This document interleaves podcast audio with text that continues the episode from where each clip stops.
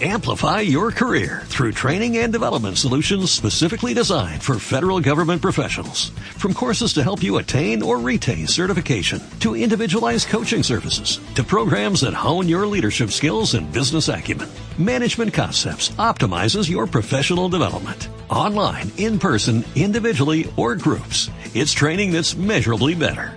Learn more at managementconcepts.com. That's managementconcepts.com. Marta de baile en W. Wake up. Despierta. Get it on. Hablando de todo. Para que, para que aprendas. Y nunca pierdas. Despierta. La lección. Marta, Marta, Marta, Marta de baile. Wake up. Despierta. Despierta. En W. Wake up.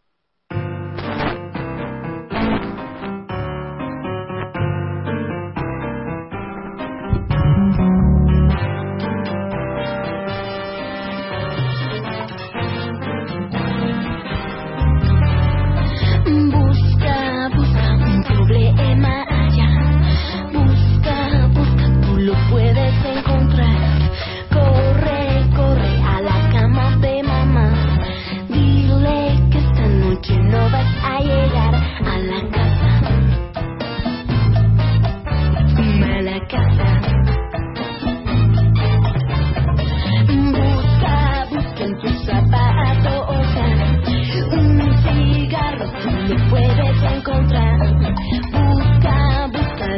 la persona que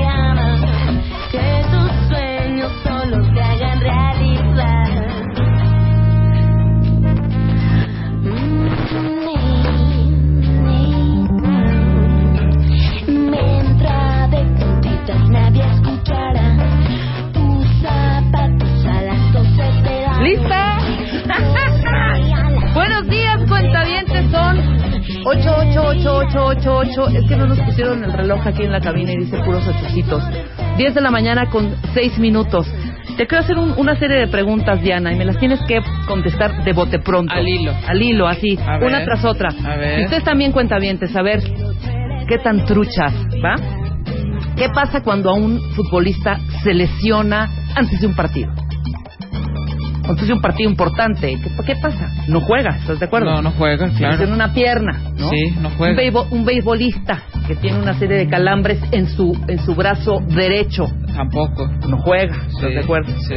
Un eh, jugador de hockey que trae una rajadota en la cabeza, No, tampoco. tampoco juega. Peligrosísimo, sí. Em, dame otro ejemplo. Un em, Basquetbolista. basquetbolista, ¿no? Un catcher, un catcher que las manitas las tiene como un poco frágiles, Ah, ¿no? Como dice Marta, se le rompieron los meñiscos. un, un tenista que no tenga tenista, bien la ok. muñeca. Bueno, ¿No? ¿qué pasa cuando una locutora, una conductora se queda sin voz? ¿Qué pasa? Pues no puede No transmitir. Entonces, he ahí, he ahí la razón por la que hoy vamos a hacer cuentavientes el programa Diana, Luz, Chapo y yo. La reina de esta alberca está totalmente afónica. Es real, ¿eh? Real. Pero así, así de, oye, ¿qué onda? Voy yo no. Le digo, hija. Primero le dije, no, sí, güey. Sí tienes que venir, güey, es tu trabajo. La gente, al final de cuentas, está esperando que eh, se abra este micrófono y escuchemos, buenos días, cuentavientes. ¿Estás de acuerdo, no? Claro. Pero ahora sí, no hubo manera, hija. No hubo manera, súper ronca y bueno, esperemos, esperemos que nos esté oyendo, espero que no tenga broncas con el oído y nos esté escuchando porque no puede decir ni siquiera hola, Carla". así, ¿eh? Así de No, que bueno. después dije, no, qué mala onda yo, que estoy presionando para que venga y bueno, para que se desgaste más la voz y para que quiera. Entonces, cuentavientes, estas tres horas, que están aparte muy divertidas y muy interesantes, vamos a estar frente al, en, en el barco y frente al timón.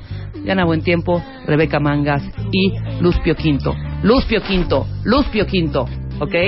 Oye, ¿cuántas rolas han llegado de rola tu rola? O sea, la enorme cantidad de zero. Este mensaje es para todos los músicos rockeros, causeros, yaceros, poperos, mariachis y gruperos en México y el mundo.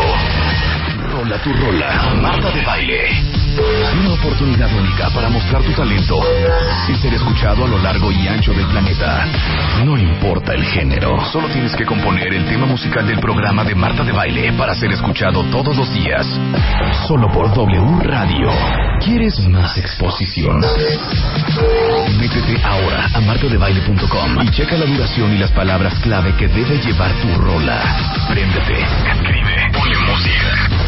Y rola tu rola a Marta de Baile. Solo por W Radio.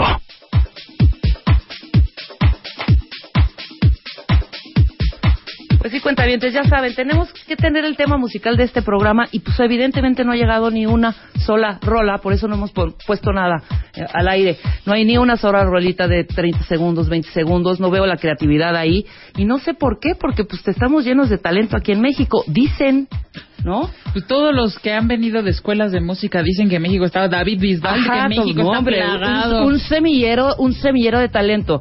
Yo creo que vamos a poner este promo porque aquí no nos están pelando mucho. No sé si sea para chavi- más chavitos, o sea, no sé si sea No, para mira, aquí alguien alguien dice esta mujercilla que se llama Ana Karina. Yo ya tengo mi canción, pero la letra con esos requisitos es muy difícil. Ay, oigan. Pues ese es el reto. Pues, exactamente, o sea, y aparte la rola tiene que decir por lo menos qué programa es. claro. ¿No? Si no, pues ¿de qué estamos hablando? Bueno, el horario pueden saltárselo, pero pues que diga Marta de Baile, W Radio, o sea, esas son las palabritas claves que pueden ir acomodando en su rola. Yo no lo veo tan difícil. Y en un minuto, pues yo creo que sí puede salir una rola super padre. Ahora, hay que rolar este promo, yo creo que hay que llevarlo a los 40 principales, hay que llevarlo a la que buena, que esté rolando ahí, que nos den un espacito Anda. para promoverlo, ¿no? Porque la neta, hija, aquí con los, nuestros cuentavientes, ¿qué onda? ¿Dónde Ándale, está la creatividad? idea- buena idea, ¿No? Promoverlo con, con los 40 y la que buena, a lo mejor ahí sí prende. Es- es- Exactamente, promoverlo con, en, en Ya Párate, promoverlo con los, este, ¿cómo se llaman los otros? Con Edu- mi compadre Eduardo Videgaray y el, y el, el gran estaca, el cocodrilo que nos ayude, porque aparte son todos los el cocodrilo géneros. podría hacerse una. Mira, Él, él que es todo talentoso y que claro. canta. Entonces creo que no tengo la suficiente, no te estamos teniendo la suficiente difusión para que nos lleguen rolas. Ya era para que nos hubiera llegado unita. Pues uno. Porque igual y, y- y los chavos, los músicos, los rockeros, los poperos, los causeros, etcétera, etcétera, pues igual y ya tienen como armados algunas pistas. Nada más es ponerle Claro, la letra. letrilla. Y ahora, perdón, no es por ningunear a los músicos ni nada. Ya casi todo se hace por medio de computadora, ¿no? O sea, ya no tienes que contratar un gran estudio y traerte a cinco cuerdas, al del piano, bueno, la del piano es cuerda, perdón, cinco cuerdas, las trompetas, los, los violines, los, ya no necesitas armar una, es un despliegue de músicos, pero en fin. Hoy, cuentavientes, ¿qué tenemos? Vamos a hablar de la ingeniería del Brasier con Pilar Montes de Oca, que ya está llegando por acá. Vamos a hablar también con Rodolfo eh, Garachman. Él eh, es, eh, hizo una guía, es sociólogo y economista. Él hizo la guía, ¿no? Él hizo la guía. Hizo una guía, guía de catadores del vino mexicano. Únicamente vamos a hablar hoy del vino mexicano. Mira, aquí lo tengo. Guía de catadores de vino mexicano 2013-2014. Está increíble. Y para saber un poco más, porque fíjate que sí, todo mundo, pues un vino francés, pues un vino español, pero del mexicano, pues casi, casi, pues como que no pelamos a veces, ¿no? Híjole, a mí Muy- me encanta. Ah, Muy interesante. será porque vengo de la tierra donde se hacen los No, vinos yo sí le quiero preguntar, exacto, de, de Ensenada. Exacto.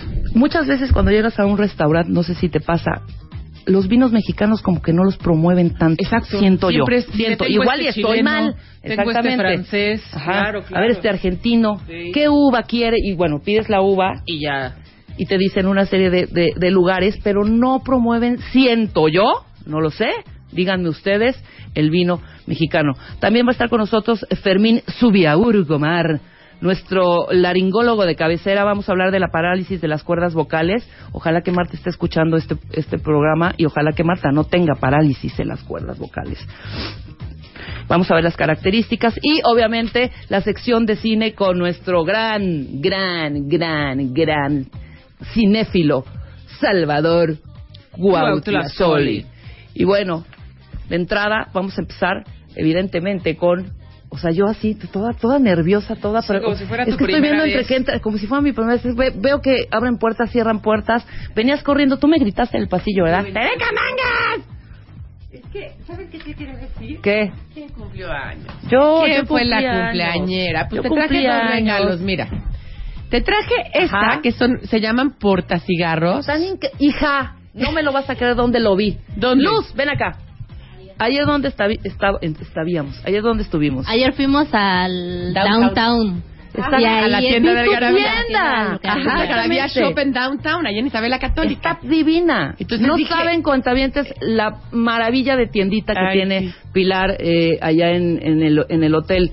Y entré, estuve viendo y le dije a la, a, la, a tu dependiente, Ajá. ¿no viene Pilar? No, pues viene a veces. Pero Sí, no viene. Si no está por acá, no, pues no. no imagínate trasladarte hasta, No, no está tan centro fácil, no. días. Está increíble. Bueno, y vi te todo traje, lo que tiene. Te traje eso y te traje los eh, datos inútiles para leer en el baño. Porque son increíble. buenísimos. En vez de en vez de meterse con el celular, que luego es una pesadilla y estar tuiteando desde el baño con el celular, exacto. Aprenden cositas. Exactamente, datos inútiles para leer en el baño. Luego platicamos de este está Luego increíble. platicamos y bueno, y tu cigarrera, porque la verdad es que para ver a la rata Y nadie queremos ver cigarrera, a la porque la y verdad a como la ya no fumo, exactamente.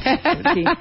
Ahora es ya no es me da unos la marca. Sí, Ahora no, me da deme los de la rata, no los del pulmón. No, mira, me prefiero los de la muerte, la de la calavera. Sí, la calaverita Ahí me gusta la calavera. ¿No? Sí, porque no se ve tan mal. En cambio, el sidoso o el, perdón, canceroso se ve horrible, ¿no? Horrendo. La ingeniería del brasier, La ya no tengo ni idea. No ni ni idea, Te ni pones idea. uno todos los días. Me pongo uno todos Pues los mira. días, pero me lo pongo súper mecánico, hija. O sea, no hay, no tengo como una Fíjate qué idea chistoso. clara de, de cómo es la ingeniería Yo creo que, bueno, como ni, ni tú, ni Ujú. yo, ni... A ver, Diana, déjame verla, déjame ver. A ver. Pues no somos demasiado Ah, yo sí, hija, no me portentosas. estés ninguneando mis boobies, Bueno, ¿eh? sí, tú ustedes deben ser una C, ¿verdad? Una copita Yo C. ya una yo soy B, 36, yo soy B. ¿eh? Una 36, Sí. ¿no? Sí, Pero lo que bueno, es pues la entonces copa. qué raro que no te fijes en el brasier. No, fíjate que hasta, hasta, que hace muy poco, ¿eh? Te estoy diciendo que esto hace muy poco y muy poco es cuando vinieron estas señoritas que nos Warner, midieron el año pasado. El año pasado. Nadie sabe la talla de brasier que trae correcta. Nadie. Eso es de de entrada, Nadie. ¿no? Nadie. Y bueno, yo era una de esas de las que nadie sabía. Me hicieron mi medida, no sé qué, no sé cuánto, pero yo siempre juré que era sí 36, pero no sé. Soy 36C ya, ¿eh? Ajá. Yo 36B y hasta me... ¿Tú eres operada? O sea, ¿te operas? No, no, o sea, Pilar, eres ¿qué pasó? naturalita, ¿Qué ¿no? pasó? Bueno, no. Tú eres operada, o sea, ¿qué pasó? ¿Qué tiene? Pues bueno, no, yo mucha gente que- naturalita, naturalita, Naturalita. pero juré toda mi vida que era 34B. Toda mi vida. O sea, 34B a los 30, 34B a los A los 35, 35. 34B a los 40, 34B a los 45. Hasta que hace, te digo, un año me mide, no, eres 36. ¡Sí!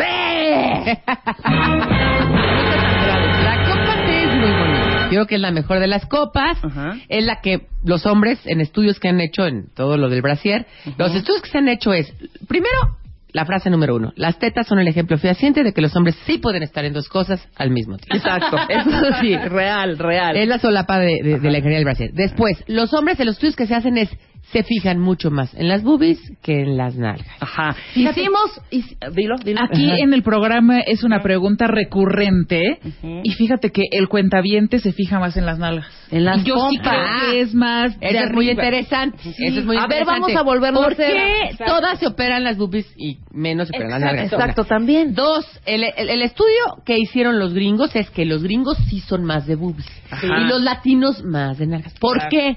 Porque los gringos, y tiene que ver con una cosa primigenia, Ajá. es una cosa que tiene que ver con la leche, se lo juro. ¿Cómo? El hecho de tú haber sido amamantado durante mucho tiempo y el tomar leche implica que tienes una relación más cercana con las boobies. También te cabe toda la cajetilla.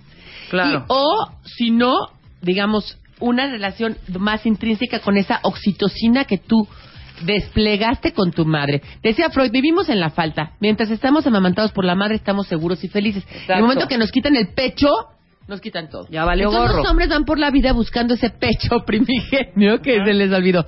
Pero parece ser que los sajones, que son de una cultura más centrada en la eh, en la leche y en esto, son más propensos a la parte, digamos, menos primitivos. Parece ser que los que les gusta más el trasero son más primitivos en los estudios que los que primer mundo que son más de las boobies, ¿no? Ok, había también por ahí un estudio que eh, también aquí comentamos en algún momento en el programa, que los caderas anchas y toda esta parte de las de la parte de la de la pompa. Sí, o sea, digamos lo perineal. Exacto, significaba un poco la fertilidad de la mujer. Totalmente. ¿no? El el regazo, pues, ¿no? Mira, todo, toda esta parte, digamos, que tiene que ver con la cadera ancha, hay Ajá. de, tú ves la, la Venus, la Venus primigenia, estas Venus que se encontraron, digamos, de miles de años antes de Cristo, ves estas esculturas y siempre son mujeres caderonas. sí, Sí, ¿Por qué? Porque el hombre buscaba esa fertilidad, la mujer que podía parir muchos hijos. Lo que pasa es que hoy en día, pues eso se ha revertido. Si te das cuenta, llevamos unos 60 años desde Tui para acá Ajá. de buscar la delgadez extrema, de buscar la anorexia, de buscar lo demás, porque es una cosa natural. Ya no queremos reproducirnos. Estoy ya sabemos que hay demasiada gente en el mundo. Exacto. Entonces buscamos otra cosa en el placer. Y además, desde que se inventaron los anticonceptivos, el placer sexual fue el placer sexual por el placer sexual. Claro, ya pleno. No tanto Por- la por parte de reproducirme. Aunque, claro, hay una cosa atrás. Todos buscamos, dicen, por ejemplo, que los olores, no sé si se han dado ustedes cuenta de la parte química. Conoces a un güey y dices, este cuate puede ser el más guapo del mundo, pero me acerco a él y si olor no me gusta, sí, repele total. repele Ajá. total. O sea, yo me acuerdo una vez de haber dado un beso y de verdad de decir, casi voy y me vomito. O sea, no puedo. No, de veras. Y así nos pasa mu- en muchos casos. Y el cuate puede ser muy guapo o la chava muy guapa y no nos gusta su olor y su... Eso tiene que ver con una cosa que es feromonas. Y las feromonas se están dadas entre dos organismos te lo digo desde animales primigenios o células, que son complementarios, no similares. Claro. Cuando Ajá. eres muy similar genéticamente al otro, pueden salir niños mal. Entonces lo repeles. Naturalmente, naturalmente un, rep- ah, un ah. repele- no me interesa. Claro. ¿No? Cuando es complementario, o sea, que tus genes pueden complementarse con los suyos, no, sea mujer, hombre o whatever, ¿no? Hay una relación que te ayuda, digamos, a que te atraiga esa persona. Y además bien chistoso, porque tienes feromonas con alguien, no sé si te ha pasado a ti, Diana, o a ti, Rebeca. Ajá. Pasan los años, vuelves a ver a ese cuate Y vuelve, y vuelve a aprender. Vuelve a aprender, Sí, claro, ¿no? claro. Aunque lo veas 10 minutos. Sí, por supuesto. por o sea, supuesto. la feromona existe y es parte y esencial, digamos, de la reproducción eh, sexual. Claro. Y además hay otra parte interesante. No solamente son las boobies un, ejemplo claro, sino el hecho de que las mujeres somos las únicas que tenemos sexo cara a cara. O sea, la única especie, Ajá. la humana, que tenemos sexo cara a cara. Claro. Entonces, si ustedes se dan cuenta, un perro, un gato, lo que sea, no tiene, no tiene mamas más que cuando está mamantando. ¿no? Cuando trae la leche después de haber parido. Las mujeres, en cambio, siempre tenemos protuberantes las, las- las- los senos. Eso, según los antropólogos, Marvin Harris, es porque resulta que cuando tenemos sexo, digamos como los animales, que es por atrás, como decimos, de perrito, perrito. tal cual, ¿no? Bueno, pues no era necesario atraer al hombre más que con el trasero. Ajá. Pero, por eso digo que era más primitivo el trasero. Pero cuando empezamos a tener sexo cara a cara y las hembras empezaron a tener de la especie humana, homínidas, ya erguidas, nos erguimos, escondimos los genitales, porque los genitales no se nos ven, no como a los perros que se les ven.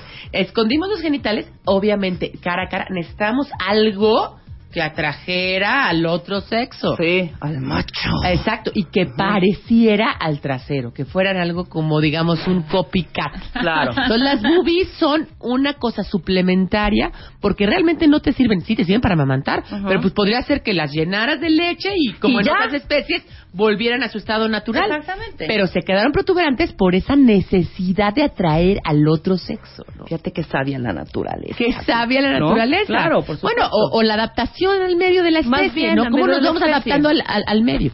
Ahora, lo que es interesante es que, ok, esto es miles de años, 40 mil años atrás. ¿Qué pasa con que el brasier nada más lleva 100 años de existir? Sí, además. Nada. O sea, a ver, ¿cómo? O sea, ya generamos las, las boobies, no sé qué. Qué padre, qué interesante. ¿Y el brasier? No. Durante, fíjate, desde el siglo XVI al XIX, corsets. Claro. Los corsets eran Una pesadilla. no, una pesadilla, Rebeca. Eran de fierro, eran totalmente pegados, ceñidos. ¿No se han visto películas donde Sí, a la ¿cómo mujer no? le... No, la, la, la van... La van, La van a amarrando. muchas mujeres murieron por el plomo que tenían, por la por simplemente la presión que ejercía Claro, en el tórax. cuerpo, en el tórax, se deformaban la espalda, se deformaban. Bueno, a partir más o menos del siglo XX, imagínate, o sea, a finales del siglo XIX, un señor dice, oigan, ¿saben qué? ¿Por qué no, en lugar de ponerle fierro a los corsets, pues los hacemos nada más de tela, una tela muy dura, muy fuerte, pero la hacemos... Ah, bueno, pues está bueno.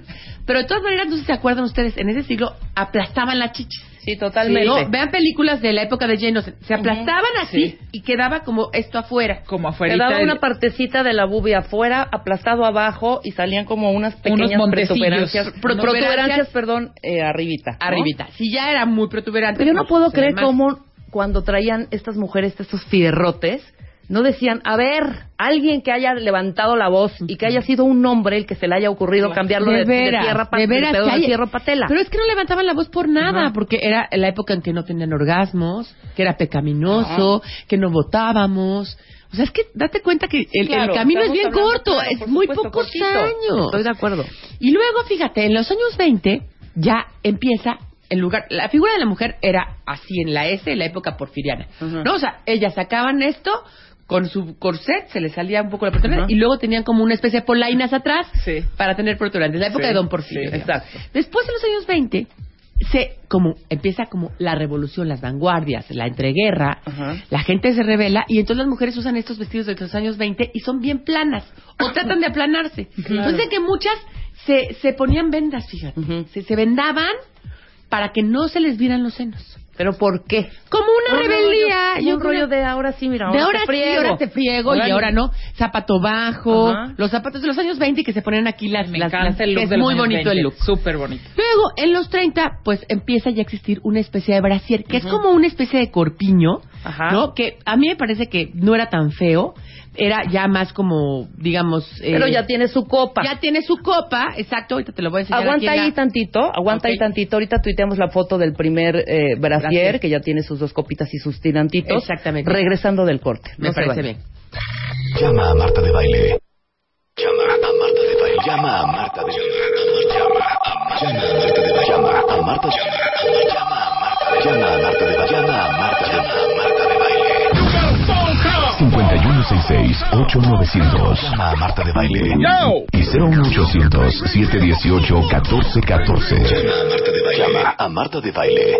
Marta de Baile en W. Estamos de vuelta. Vuelta, vuelta, baile. Vuelta. Marta de Baile. En W. Escucha.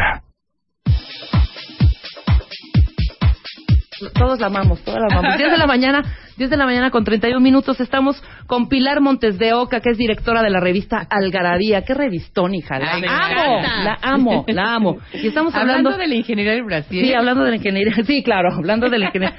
Y nos quedamos en el primer brasiercillo corpiñito. Sí, en ¿No? los años 30 había un corpiñito, pero pues como luego empezó la guerra y todo esto, empezó a escasear todo el algodón y entonces empezaron a hacer los picudos. No sé si ustedes ubican las películas de los años 40, sobre todo de los años 50, de Silvia Pinal. Claro, siempre los, los senos picudos. Horrible. Pero también no era el corte del vestido. Es un que poco? no había, no, y era el corte también del brasier, porque pues no había una ingeniería como ahorita donde hay licra y ya puedes hacer la forma y tal. No, pues lo tenían que coser. Entonces, Claro. al coserlo pues, te quedaba un Claro, un pico. pico. Eran picos, Un pico, eh, pico de tela, pero al final un, un pico. Y luego en los años 70 empezó la onda hippie. Y la hip- los hippies lo primero que dijeron es, las, las niñas hippies, no queremos usar brasier. Claro, nos quitamos el brasier. Nos quitamos el brasier. Y se supone que hubo una quema de brasier, ¿se Ajá. acuerdan? Que esa, según esto, no tiene un dato histórico, pero que quemaron los brasieres y dijeron que definitivamente no querían nada. Empezó ahí el halter, los años 70. ¡Ay, el halter! El halter, empezó el straplet, empezó todo ese tipo de cosas. Y luego llegó en los años 90, en 1994 exactamente, la revolución del brasier. Una cosa que se llamaba Wonder Bra. ¡Wow! Y Claro. entonces decías, gracias Wonder Bra, Sí, porque llegabas a tu casa. Y es que lo que pasaba con el Wonder Bra, mira, aquí están todos. Ujú. Con lo que pasaba con el- la página, en la página eh, 98. 98, ok. Lo que pasaba con el Wonder Bra es que juntaba, salsea- realzaba. Las que no teníamos, pues nos ponían más. Las que, que tenían, les, les juntaba. Entonces era maravillosísimo. Está Y increíble. aquí están todos los brasieres, mira. Oye, pero yo voy a reconocer No sé si a ustedes les pasó en algún momento de su preadolescencia que cuando nos empezaron a crecer no las tapábamos. Horrible. No sé si a ti me daba, acordabas, me daba muchísima pena. ¿Estás Pero yo que nuestra generación, ¿no, ¿Sí? Rebeca? No, pero no, a ver tú, porque Yo- Diana es o 10 años más joven, Más joven que nosotros. Bueno, yo no, pero mi hermana sí, un poco que ella es como mucho más bustona que yo, pero ella sí se encorvaban, como que sí es un poco ahí de pudorcillo, porque Bueno, no sabes. yo tengo dos primas, bueno, mi cuñada y mi prima que se operaron de plano. Se quitaron las boobies. Pero porque han de haber tenido En- muchísimo. tenían muchísimas, no les gustaba. Lo que pasa es que en secundaria era un... La, la neta, el peor bullying era el de las boobies hacia Sí, las chavas que sí. tenían muchísimo, ¿me entiendes? Y me Y no acuerdo... podías correr y no podías hacer ejercicio. Imagínate no podías... deportes, ajá, era horrible. Era horrible, sí. Joseph Corpiño, creo que hasta los 30, hija. O sea, Es que yo te voy a decir una cosa, yo creo que te crecieron a mí, después. me, exacto, a mí me empezaron a crecer de una manera impresionante, pero después. Y es que hay que entender una cosa, todas las que nos están oyendo. Las, la- las hormonas juegan un papel muy importante en, en- en las chichis. Es cierto que cuando tú engordas, como también hay grasa dentro de, dentro del- de la glándula y, y hay músculo, Ya pero me hay dijo grasa, cerda, ya me pues dijo también cerda, ya me dijo cerda. Te van a, no, te van a engordar. No, no, no, Claro. porque nos ha pasado a todas. Va Pero uno embarneciendo. embar- la palabra embarnecer es muy común de abuelita, pero va uno embarneciendo. Pero la hormona es muy importante. O sea, tus hormonas a los 13 son diferentes que tus hormonas a los 30, que a los 40. Claro. No, entonces a los 40, evidentemente ya empiezas a tener otro tipo de hormonas y te crecen de otra manera las boobies. Es una realidad. Por eso tienes que ir cambiando tu talla. Aunque uno estaba muy contenta con 34B, Ajá. ¿no? Yo ya soy 34C. O sea, yo- perdón, este, tre- perdón, al revés. Es, soy 36B. Ok. 36B, o sea, no me creció la copa, pero me, me creció la espalda, ¿no? Exactamente. Entonces, ese tipo de cosas hay que entenderlas. Sí. Y por eso hay tantos, hoy en día ya no hay, perdón de Dios, de la cantidad que hay. Hombre. hay desde que son los muy gruesos hasta el corpiño, hasta que es doble, hasta el... Hay, hay una cifra que dice que en promedio una mujer cambia de talla de brasier seis veces en la vida. Ah, mira, esa no me la sabía, está padrísima. Por, ya sabes, que si te embarazas y embarneces y bajas de peso, si hiciste ejercicio, si la espalda se te hizo más ancha, si te- todo eso tiene que ver. Oye, Entonces una cosa, la gente veces. que amamanta, no, yo no Les me amamanté crece el mis hijos. 25% más. Les crece en ese momento y luego cuando después dejan de amamantar, ¡pum! Se les te- desinflan. se les desinflan. Y se te ¿no? caen también. Y se les caen. Perdón. Muchísimos Ajá. casos. Entonces, esa cosa de que es que no se. La verdad es que no opérate. O sea, bueno, si te las quieres operar, si. Whatever works. Si Sí, te claro. funciona a ti, ¿por qué no? Como te ¿no? sientas súper a gusto. Yo la verdad es que yo no mamanté y por lo tanto no tengo ese problema. Ahora- Pero muchas lo tienen y creo que puede ser una alternativa. Les voy a dar un tip a todas las que estamos aquí, las que nos están escuchando. ¿Quieren saber si tienen o no las chichis caídas? Vayan ahorita al baño, agarran un lápiz, Un lápiz, de verdad, un lapicero, máximo, Es la prueba de y eso. pónganselo Ay, abajito de la boobie. O sea, en la, ¿cómo Uno se llama la Si parte? se detiene la, o sea, ah, bueno, justamente eh, esa parte de, de abajo, Sí, en la parte de abajo. se llama la copa, justamente de la Justo boobie. en la copa. Pónganse ahí el lápiz. Si el lápiz se detiene, las tienen caídas. ¡adiós! ¡La tiene caída! Sí, caray, caray. Si se Si resbala, Si, si se resbala, entonces no las tienen caídas. pero hagan esa prueba, cuentavientas, mujeres. Váyanse ahorita al baño, y agarren el lapicero del escritorio. Que quiero, que quiero hacerles a las Ajá. cuentavientes, porque mi cuñada, que amamantó, que tarará, no se le desinflaron y además no se le cayeron. Y ella dice, su teoría es, que siempre ha dormido con brasier. Hijo, mano. Esa- eso yo ya lo había nunca oído. en mi vida he, Yo he jamás. dormido con brasier. Es inco- incomodísimo, perdón. Es incómodo. Incomodísimo. Y entonces el otro día estábamos en el club, ¿no? Bueno, no me acuerdo, en, en Acapulco, se lo quita, me enseña y me quedé impactada. Las tiene acá. Paraditas mi- O sea, es una perfectas. chava de 43 años. Paraditas perfectas. Ajá. Dice, "Se- te los juro que desde que nací, he dormido. Bueno, no nací, Sí, porque claro. no. Desde que lo tuve 13 años y que me crecieron, dormí con brasier. Sí. Y gangrenada toda la parte no, no, no, pero aparte qué desagradable. pero duerme con brasier.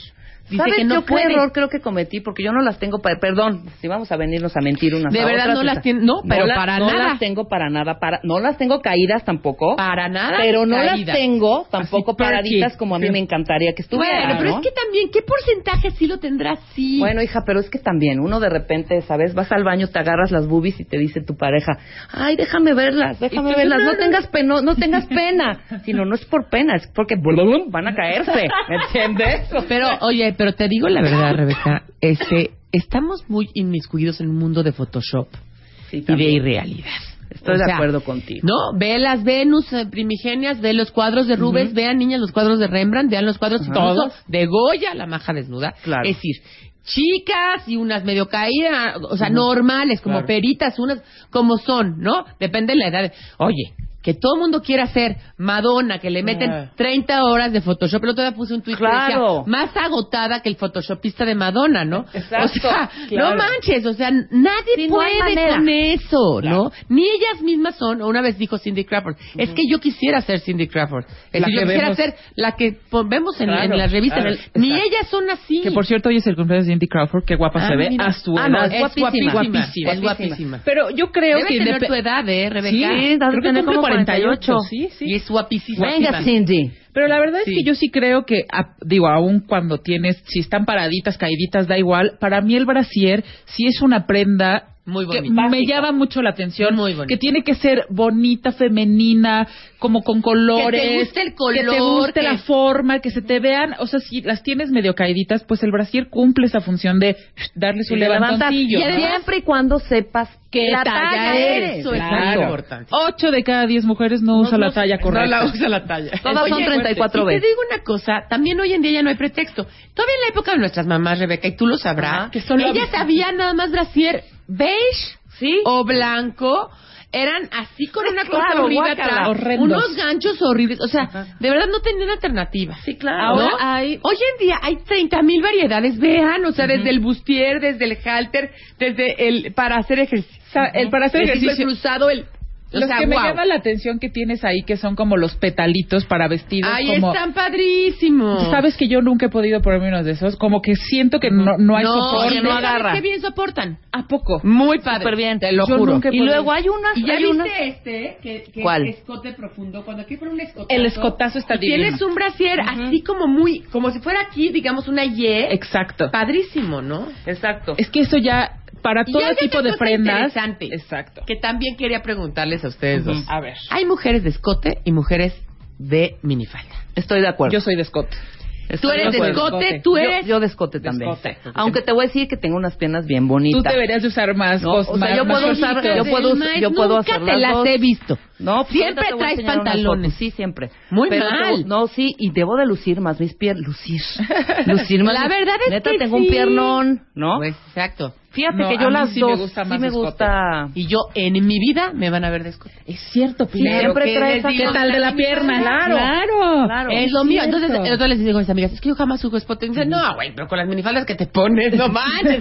No puedes ir a todas. ¿no? también es equilibrio. Imagínate esa minifalda que traes con un escotazo. Ya no Ay, viene al caso. Oye, no puedes ir a todas. Pero tienes- tus batallas. Exacto. No, o sea, no puedes razón. ir a todas. O escote o minifalda. O sea, de veras, porque esas dos cosas ya no. O sea, yo tenía una, la, la, la directora de escuela de mis hijos que era, pero pestaña postiza, pero escote, pero minifalda, pero tacón, pero, o sea, no, No, a ver, no, no, parecía de esquina, ¿no? De plano. Claro. Y bueno, otra cosa que también quiero y que me parece interesante decir es, el brasier ha sido considerado durante muchos años sí- eh, síntoma de opresión masculina. Entonces, por eso muchas mujeres El esconden las boobies. Yo tengo una idea, y ustedes a ver piensen. Esas mujeres que vivían con puras mujeres Ajá. son más sacadoras de chichis. Las que vivían con puros hombres que eran son las que se escondían. sus partes pudendas. En los ¿no? estudios vienen eso, sí, eran eran niñas me- más o escuela de escuela por ejemplo de, de, de hombres y mujeres esconden más las Ajá. boobies. La escuela de puras mujeres como que sacan más las boobies. Pero ¿cu- cu- ¿cuál es la teoría? Pues de- yo creo que como estás esa- entre puras mujeres, Ajá. no tienes Como ningún pudor, Madonna, no, no tienes ninguna bronca. ningún pudor. O O sea, lo que- como lesbos, en la isla de lesbos, puras mujeres. Claro. Pero cuando hay hombres, hay más Ajá. pudor, no me quiero que me vea, qué pena, como dices tú, me la tapo. No, Sí, no pues, sé, es que ¿eh? también la mirada libidinosa del hombre, que si no estuviera ese punto ahí, nos valiera gorro. Oye, bueno, yo tengo una, una, un amigo mío que dice que hay un- una amiga de él que es gordita y que la verdad tiene unas chichotas y bastante feitas, ¿no? y caídas y todo. Pero se pone escotazos, me dice, y yo sé que es tan fea y, y no puedo dejar de voltearla a ver. Claro. Entonces, porque mi instinto masculino es voltear a ver el escote. Claro. Fíjate, instinto masculino. Exacto, pero fíjate que, bueno, a mí me ocurre, y no sé si les ocurra a ustedes de repente. Si ven a alguien súper escotado, a una chava, no, o- o- bueno, que a mí me, encanta a mí ponerme escotes y me encanta también mostrar mis cositas. pero sí me jala en las chavas, a veces hasta me da pena, porque estoy clavada, o sea, no, puedo Sí, no puedo dejar de te ver las la mirada, chichis. sí, te jala, te jala. Jala también a las Dice mi mujeres. amiga Malusa que no cuando- con esa libidinez, cuando o ella- sea, obviamente. Mi amiga Luisa se operó, pero también porque dice que le quedaron así como de ba- ba- gallito de badminton después de amamantar. Se operó y entonces la lucía mucho, se trae un escotazo y conoció a un cubano que era su novio. Entonces dice que lo conoció y le mamá rumba, bailaron no sé qué, no sé. Cuando se volvieron a ver le dice él, oye, yo no sabía si me acordar de tu cara porque con el escote que traía no me acordaba ya de tu cara. El tipo no se había fijado en la cara. Por Claro, supuesto. claro. O sea, de estar viendo el escote. Yo no te les puedo decir porque les digo, jamás en mi vida uso escote. Pero sí sé que los hombres se fijan mucho en eso porque ahí está la frase. Sí, claro. Es el ejemplo claro que pueden estar en dos cosas al mismo tiempo porque de- y además se fijan perfecto qué tanto traes el escote, qué tanto no.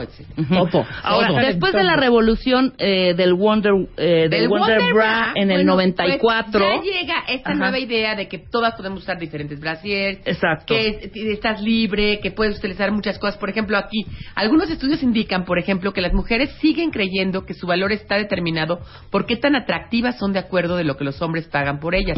Marcas como Victoria's Secret, con su ejército de ángeles, que supermodelos también. extremadamente delgadas, con escotes generosos, ofrecen una imagen poco realista del cuerpo femenino, el cual luce al mismo tiempo inocente y sexualmente provocativo. Totalmente. Hay una cosa interesante, me dijeron, en, en- lo, lo leí en el HuffPost, que para que entren las mujeres al desfile, De Victoria. No, hay unos cañón, ¿eh? jueces que las, o- que las humillan y les ofenden horrible. Ajá. O sea, sale la mujer, hace un poco como la de Next Top Model y eso. Sale la Ajá. mujer desnuda y le dicen, no, esto está muy mal, tienes que bajar esto, ponte a dieta con esto, tienes estrías. O sea, una cosa muy humillante, como de las monjas del siglo XVI que, que humillaban a las mujeres y eran, y que les metían, ¿te acuerdas que había una prueba de virginidad? Ajá, Les ajá. metían cosas para ver si eran vírgenes, si tenían himen o no. O sea, Sí, una sí. cosa, pues increíble que hoy en día las mujeres que hemos logrado tantas cosas, es que piensan ustedes, ¿por qué seguimos siendo, tratando de ser atractivas para los hombres y pintándolas haciendo, se supone que ya somos los dos sexos igual? Ujú, ujú, No somos iguales. Claro que Realmente no, hombre, que no. Claro que no. O sea, y además, ¿sabes qué? Las mujeres, está comprobado que las mujeres nos arreglamos además para otras mujeres. Claro, sí, claro. Sí, te vistes y te arreglas. Pa... Sí, claro. Generarle ahí- Claro, y no Para te que estoy te vean las a otras ver, viejas. No te estoy diciendo las gays. No, no, no, no, no, estamos hablando Estoy de hablando otros- de, de- Yo soy heterosexual y yo llego a una fiesta y digo, "Ah, va a estar fulana, va a estar... Ahora me voy a poner, ahora me claro. voy a poner. Claro, claro. No, hay este, este famoso... Es como espejear un poco. Espejear y, que, y las mujeres somos bien, bien, muy criticonas con nuestro propio sexo. Exacto. Totalmente. No, hay una hay una anécdota de que llegan dos chavas, se ven y le dicen, ¿qué onda, este, este, Pati? Ay, ¿cómo estás, Jimena? Ay, te ves guapísima y tu pelo rojo se te ve increíble. Güey, oye, qué bien se te ven los... Oye, ¿cómo has estado? Muy bien. Oye, pues te veo juvenil. Ay, adiós. Cuando se van, pinche vieja, estaba horrible, qué feo se le ve el pelo rojo, estaba gordísima, no sé qué. Dos hombres llegan, se ven, güey, te rapaste, ¿qué? ¿Te agarraron en la calle o qué? No sé qué. Oye, ¿estás bien panzón? Sí, no sé qué. Se separan. Qué bien me cae ese güey. Sí, claro.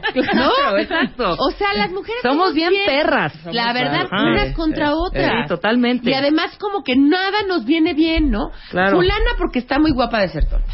Esa es muy flaca y está.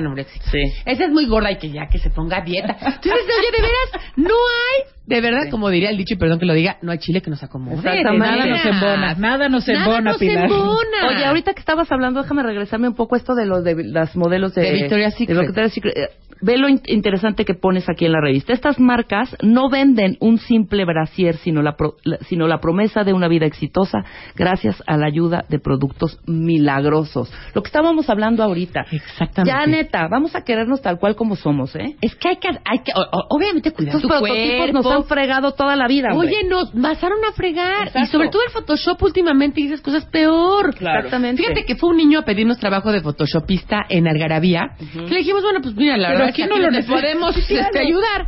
Y este y nos enseñó, él trabajaba para H para hombre. Ujú. Bueno, es impresionante. Lo que Ah, hace. no, no, no, no. O sea, estrías fuera, celulitis fuera. O sea, de hecho, entren en internet y vean vean este, El antes y fo- después. el antes y después de Photoshop. Es impresionante. Impresionante. Impresionante. Están en YouTube todos Incluso esos en videos. Playboy, que trabajó en Playboy, dice que hay veces que les cambian la cara. O sea, es la cara de una modelo y el Ajá. cuerpo de otra. Sí, pero por supuesto. ¿No? Hija, te suben el mentón, te alargan el cuello, te, los Te hacen las para atrás. Pero ¿sabes qué? Pero a mí me parece que está muy mal porque creo que las mujeres vivimos en un mundo tan, tan hostil para nuestros cuerpos que vivimos preocupados, de verdad, preocupados de lo que comemos, lo que no comimos. Lo que- o sea, una cosa es cuidarte, intentar de no ser, no, no caer en el sobrepeso, en la obesidad y en las enfermedades. Y otra cosa es vivir de verdad obsesionadas, porque vivimos obsesionadas todo el tiempo, que con el pelo, que con la... Entonces, de verdad, es una cantidad de, eh, de energía que le metemos. ¿Y por qué no? Como le dije yo el otro día, ¿por qué no en lugar de operarse las tetas se operan las letras? Es decir, se ponen a estudiar, a leer, a ir al psicoanalista para ver por qué te siento tan mal conmigo misma. Claro, ¿me la inteligencia es sumamente Totalmente. Sexy, ¿eh? Oye, la gente que tiene que decir y cómo hablar y platicar Es totalmente es mucho más sexy. sexy Total. que una niña que igual dices, oye, es perfecta, pero no tiene ni qué decir. Pero es Está hueca. calladita ahí nomás. No, entonces creo que sí, esto de la ingeniería del brasier Ujú. sí habla de una promesa que le hacen todas las marcas hoy en día, son promesas de que vas a ser exitosa, guapa, inteligente y simpática por ponerte una prenda íntima que no, que la verdad no, es tiene, cierto. tiene mucha connotación para solo, Es perdón, mucha solo ropa interior. ¿De dónde viene la palabra brasier? Ah, es francesa, Ajá. justamente, y que quiere decir algo que se ponía en los brazos. Ajá. Se metía en los brazos. La empezaron a usar los, los franceses en las guerras, los soldados, porque se metían las espadas atrás. Ah, ok, ok, Entonces era el ok. brasier. Pero, a ver, ojo, en México le decimos brasier, pero en España le dicen sujetador, Sostén. El sostén. sostén también, y en Argentina creo que también le dicen sostén. Ahí que nos diga Paula cómo le dicen en Creo Argentina. Pero Sostén, Como que los brasier. generaciones ya muy viejitas, el chichero. El chichero. Yo también digo chichero a veces. Bustier. sí, sí. El bustier, Bustier también. Bustier eran, es un- eran, la eran pieza cuando eran completa. esa pieza completa. Pieza el bustier exacto. y que, y que baja y que todo, mucha, mucha gente lo usa. Ajá. ¿no? El bra. Y luego todo lo que es lencería, Ajá. que tiene que ver, lencería tiene que ver con que tenía listón. Ok. Eran cosas alistonadas. Ajá. Entonces la palabra lencería viene de ahí. Y luego muy interesante es chichis y boobies. Ajá.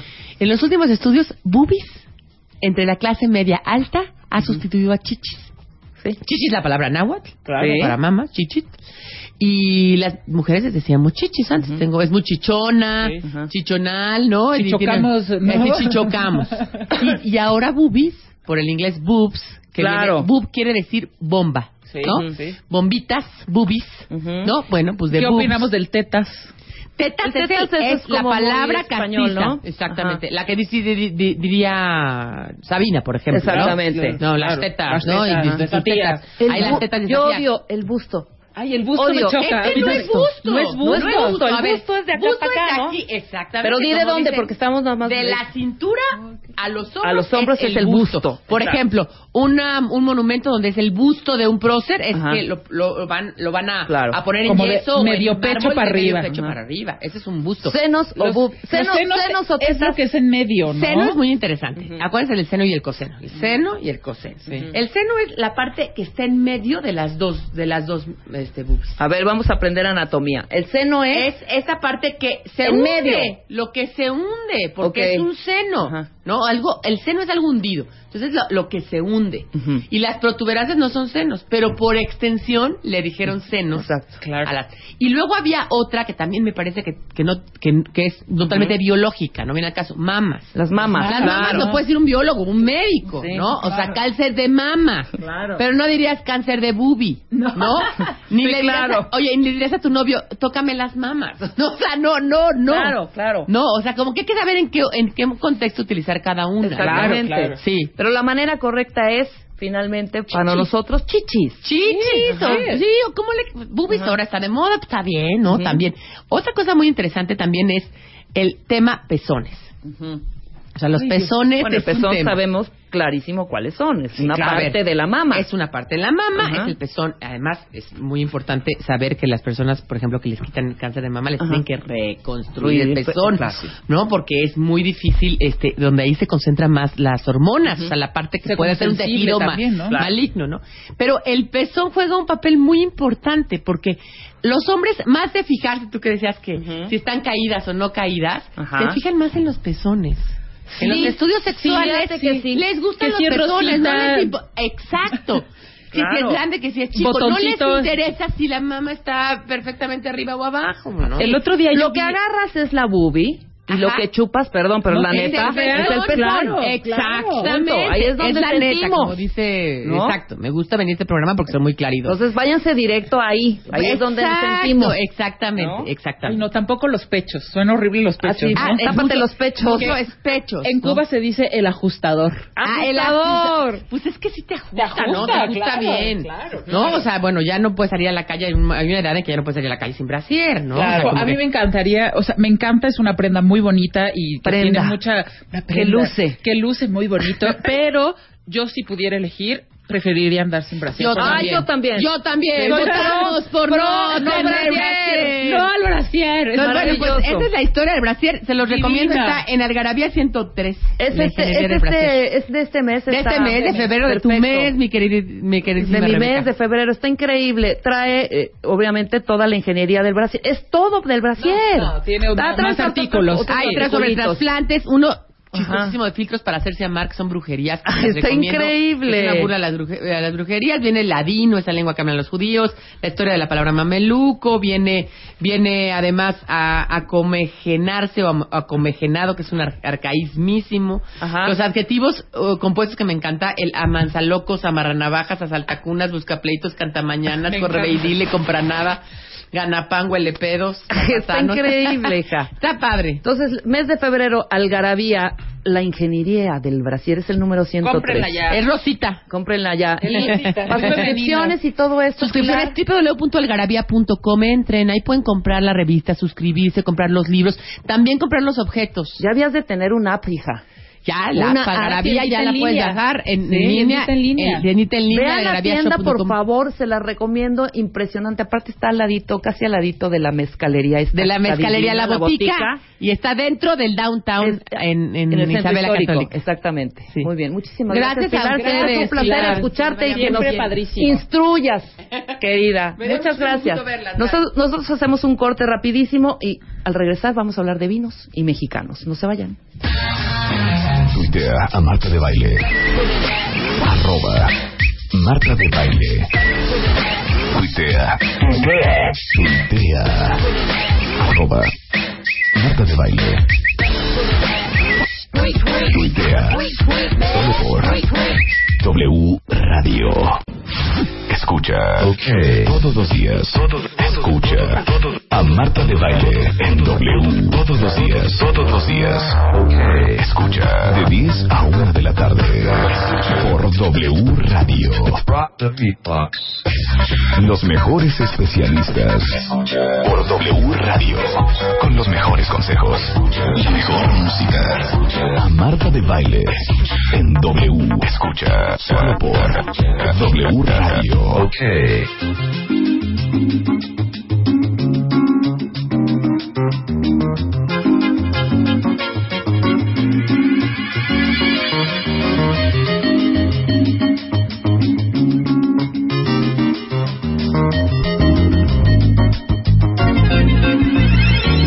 We like tequila.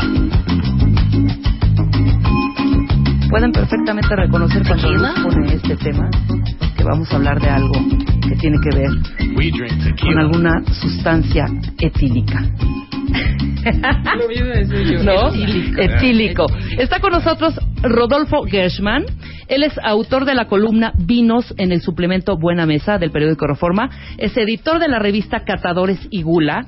Y es autor de la guía de catadores del vino mexicano 2013-2014. ¿Cómo está Rodolfo? Somos fans Bien, del vino. ¿Eh? Ah, qué Somos, bueno. sí, no sabemos, O sea, no tenemos ni idea, ¿Eh? ¿sabes? Pero nos Ajá. encanta beber. Pero siempre hay una copa de vino en algún restaurante, en alguna reunión, en alguna cena, en alguna comida familiar. Por siempre sale el vino. Por ahí se empieza. Yo tenía, fíjate, ahorita antes de que entremos de lleno al, al tema del, del vino, y particularmente mexicano, yo tenía un tío, que en paz descanse, mi tío Miguel Ángel Castillo, que me decía, hacía unos comidones porque era chef por- de hobby, ¿no? Entonces hacía unas comidas impresionantes y siempre me decía, para empezar a reconocer tu paladar y para que empieces a conocer qué tipo de vino, debes empezar a probar todos, desde el más furris hasta el más acá, ¿no? Totalmente. Entonces, totalmente, ¿no? Entonces me daba siempre que íbamos a, hacía sus, sus pequeñas catas familiares y así empezó el gusto por el vino, ¿no? Entonces mi papá también es gran conocedor del vino, pero yo soy Nefasta, hijo, pero nefasta, nefasta, nefasta. Adelante, nefasta, querido. ¿Nefasta en qué sentido? Pues nefasta O sea, que no sé reconocer. eh, Llega a un restaurante, sí, ¿qué tipo de uva? Ay, no sé, señor. Algo que sea medio, no tan seco. O sea, mi, mi, mi descripción es no tan seco No tan dulce. Y no tan dulce. Mitad y mitad. Ya. Bueno, le podré Bueno. recomendar una uva. Y yo, si es así, no tan seco, ¿no? Adelante, tráigalo, ¿no? Así soy. Ajá, ¿y normalmente aciertan o no? Sí, ¿O tu gusto? normalmente aciertan. Lo pruebo y digo, este es. Entonces ya apunto cuál es y qué uva. Hago mi, hago mi tarea, Ajá, ¿no? Para ajá. volver a pedirlo en algún otro restaurante. Quizá la uva, no la marca pues tanto, ¿no? Claro, claro. Pero la uva es una buena manera de introducirse en el vino, ¿no? Ajá. En el conocimiento del vino, digamos. Al final, eh, lo más importante es el paladar, o sea, bueno, tu paladar, tu olfato, tus sentidos, ¿no? Esa es la manera de llegar al vino y por eso es importante la práctica, Ujú. estar probando. Ah, pero eh, luego la manera de ir definiendo tus gustos en gran parte es a través de las cepas. Ujú. O sea, al final tú puedes decir, bueno, yo soy de Cabernet Sauvignon, soy del bando Merlot, este, soy del equipo Pinot Noir, ¿no? Ok, Entonces, claro, claro, entonces, claro. Ahí vas definiendo. ¿no? La mía es Merlot, fíjate. Ya lo Es Merlot. La descubrí. mía es Cabernet Ajá. Sauvignon y Pinot Noir. Yo ¿Sí? cero Merlot. Yo Merlot, Ah, sí. Cero Merlot. Ajá. cañón. Fíjate, Merlot es una cepa que da como notas como muy frutales, este, en fin, o sea, es un, es un vino, ¿cómo te puedo decir? Bueno, es que siempre depende de las regiones y todo Claro. eso, pero normalmente es un vino que tiene como muchas notas de, de fruta roja, este, eh, es un vino frutal, básicamente, que luego puede ser trabajado con madera y lo que fuera y cambia un poco, ¿no? Pero tienes, en cambio, por ejemplo, Cabernet Sauvignon es un vino como más austero, ¿no? Es un vino como más seriote, y tiene más notas de pronto minerales y tiene más notas, eh, en fin, de, de lo que llamamos piedra de fusil, o sea, este, estas notas como un poco polvorosas, este, en fin, o sea, es un vino como más, más austero. Y Pinot Noir, Pinot Noir volvemos un poco a la, a la, a la cuestión más frutal, de una manera incluso un poco más transparente, porque Pinot Noir es una cepa que no te da tanto tanino, este, en fin, es una cepa como que te muestra la fruta un poco más adelante que en el caso de otros vinos. Ah, sin embargo, Pinot Noir es menos, tiene menos ese componente como un poco dulce de la Merlot. ¿no? Ok. Ajá. Quizá por eso me gusta el Merlot, porque tiene componentes un poco más dulzones, pero no es, no es seco. No, eh, no, sí es seco. Es sí. es seco, pero como tiene esta... Esta ah, parte frutal que dices. es- esta cues- cuestión exhibicionista con la fruta, entonces este, tú como que lo sientes un poco más dulce. Ok, por ¿No? eso me gusta, quizá, ¿no? Ajá. Impresionante. Mira, antes de que, de que entraras a la cabina, yo estaba comentando al aire que generalmente cuando llegamos a un restaurante y te pasan la carta de vinos, es poco probable que te fijes en un vino mexicano. ¿Estoy mal? Que te ofrezcan un vino. O que, que- o que te fijes también, eh, o que te ofrezcan y que te fijes. O sea, ves la lista en algunos restaurantes donde tienen unas cavas enormes, inclusive en las, en- que- aunque tengan cavas pequeñas. Los que sobresaltan son los argentinos, chilenos, franceses o españoles. Me llama mucho la atención. Fíjate que yo siento que ha habido un cambio. Ah, cuando yo comencé con la columna de vinos, en que incluso recuerdo haber escrito columnas eh, eh, eh, eh, preguntando por qué los vinos mexicanos no estaban delante. ¿no? Eh, y ahora vas a muchos restaurantes y sí están delante, ¿no? Eh, el otro día platicaba con alguien del restaurante Estoril, Ajá, ¿ya? ajá, que, ajá. que todos conocemos este, de, toda la vida. de toda la vida, ¿no? Y su carta de vinos hoy día tiene los vinos mexicanos delante, pero hace 10 años no. No los tenía. No los tenía. Ahora, Había un esto- cambio y tal vez tenga que ver con nuestra actitud de irnos primero con los chilenos y argentinos porque o con los franceses porque tal vez los conocemos un poco más. Ajá. Ahora, ¿puedes decirme también si es esto quizá una moda o una tendencia? Me estás diciendo que de 10 años para acá. Yo también veo eso. De 10 años para acá, todos mis amigos de botella de vino y, y conocedores ya, ¿eh? O sea, eh, y te estoy diciendo que mucha gente farolea en este sentido. Pero antes no había esa costumbre de tomar vino. Y quizá otras bebidas alcohólicas sí. Pero el vino en particular apenas entra en las mesas y en los restaurantes eh, aquí en México. Apenas, digo, estos 10 años, ¿no? ¿Estoy bien? Sí, yo creo que eh, básicamente, ¿qué pasa con el restaurante? El restaurante Ajá. es un lugar donde venden, ¿no? Sí, Vino, claro. comida, etcétera, ¿no? Entonces, al final, pues es un tema de mercado. Cuando hay una presión del consumidor por cierto tipo de vinos, pues el restaurante los tiene que tener. Y lo que creo es que ha habido un fenómeno de inversión, en el caso del vino importante, de inversión de concepto. Hace tal vez ah, 20 años o 25 años, 30, la idea que tenía el consumidor es que el vino mexicano no era bueno. Claro. Eh, Padre Quino, ¿no? eh, exacto, ¿no? Sí, sí, o sea, Sí, bueno, hay digámoslo como, como es. algunos, como algunos nombres que se volvieron como eh, simbólicos, ¿no? De- Claro. de- del- del vino mediocre.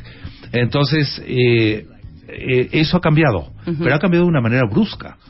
¿No es cierto? O sea, Totalmente. ahora encuentras que hay gente que no le importa pagar en un restaurante tres mil pesos por, una, botella, de vino, mexicano. Ajá. Entonces, este ha sido como una inversión radical. ¿no? Eh, Yo digo que al final, siempre cuando suceden estas cosas, pues todo tiene que encontrar su equilibrio, ¿no? Claro. Pero eh, el consumidor finalmente es el que ha cambiado de concepto con respecto al vino mexicano. Y eso ha repercutido sobre los restaurantes. Entonces, obviamente que los restaurantes acusan este recibo, ¿no? Y eh, pues cambian su manera de vender. ¿ya? Claro. Es- eso es un poco lo que ha pasado. ¿no? Claro, y, y más que, eh, eh, no sé, de repente se incluyen mucho más jóvenes a pedir eh, botellas de vino, a tomar vino, ¿no? Sí. Es, un fenómeno muy curioso. Fíjate que nosotros, eh, bueno, estamos en, en, en Facebook con este catadores, ¿no? Eh, y estamos en Twitter, en Facebook, bueno, pues es el lugar donde más podemos ver la estadística porque hay alrededor de 19 mil personas o 20 mil personas que nos siguen. Entonces, este, y ya ves que te dan la, la estadística, ¿no? Claro. Este, y, eh, y también la estadística del sitio. Algo que me llama mucho la atención es que no está nada mal el porcentaje de gente de entre 18 y 24 años que participa en Facebook, que participa en el sitio web de catadores, ¿no? Ajá. Este, es, obviamente que el- la franja mayor está entre los 24, Ujú. entre los 25 y Los los 40. 40, Ujú. ¿no? Pero, sin embargo, hay mucha gente entre los 18 y los 24. Ujú. ¿no? Y que O sea, son- cada vez hay más gente joven. Como que estas, estos jóvenes también son los que se van a estas eh, a, a los festivales que se organizan no en Valle de Guadalupe, en Querétaro, ¿cómo, cómo tienen un nombre que se llaman? Am, Bueno, La fiesta-. La, la fiesta de la la vendimia, fiesta, de la, la vendimia, La exacto, vendimia. la vendimia. Ajá. Como que mucho más, cada vez son muchos más los jóvenes que van a estos lugares a probar, a conocer cuál es, qué es lo que se está produciendo aquí mismo en nuestro país, ¿no? No, y bueno, la, y la, a ver, eh, la, la mercadotecnia de las bodegas también está cambiando y se está orientando a ese público joven Claro. y este comienza a ver, lo cual yo considero como algo muy elogiable, comienza a ver una cosa como mucho más eh, ligera, mucho más ah, suelta, mucho menos solemne este, con respecto al vino. Eh, ahora me llamó la atención, este, de, por ejemplo, c- con el día de eh, Ajá. el día de, del amor y la amistad, o sea, el Sí, 14, el 14 de febrero. ¿no? Ah, una una promoción de Hacienda La Lomita, que es una bodega mexicana. ¿eh? con una imagen ah, dibujada, pero sobre un, bueno, dibujada sobre un dibujo, ¿no? De. Kama Sutra. ¿No? Ah. Wow. Eh, Entonces, a ver si hace 10 años o 15 años alguna bodega se animó a hacer eso. No, no, jamás, claro. No, Pero no, eso te da también la idea de que hay un público joven que Exacto. justamente puede, eh, digamos que tiene menos telarañas en la cabeza. Claro, y hay que adecuar también el marketing a este, a este, a este target, ¿no? Totalmente. Porque finalmente, después de un- hacerse moda, ya entra el gusto, ¿no? Que Ajá. quizá lo haces por moda y te vas y, y te vas metiendo y te vas metiendo y te vas metiendo hasta que ya entra el, el gusto por eh, tomar vino. Estoy viendo aquí la guía, está impresionante. ¿Cómo se te Ah, gracias. ocurre y por qué vino mexicano nada más? 2013-2014. Y luego te voy a hacer una pregunta, ¿qué tipo de uvas son las que se dan aquí? Ajá. ¿No? Ok. Sí, porque tenemos en la guía un capítulo dedicado a las uvas. A las uvas, exactamente. Ajá, al tipo de uvas. Que más se utiliza en México.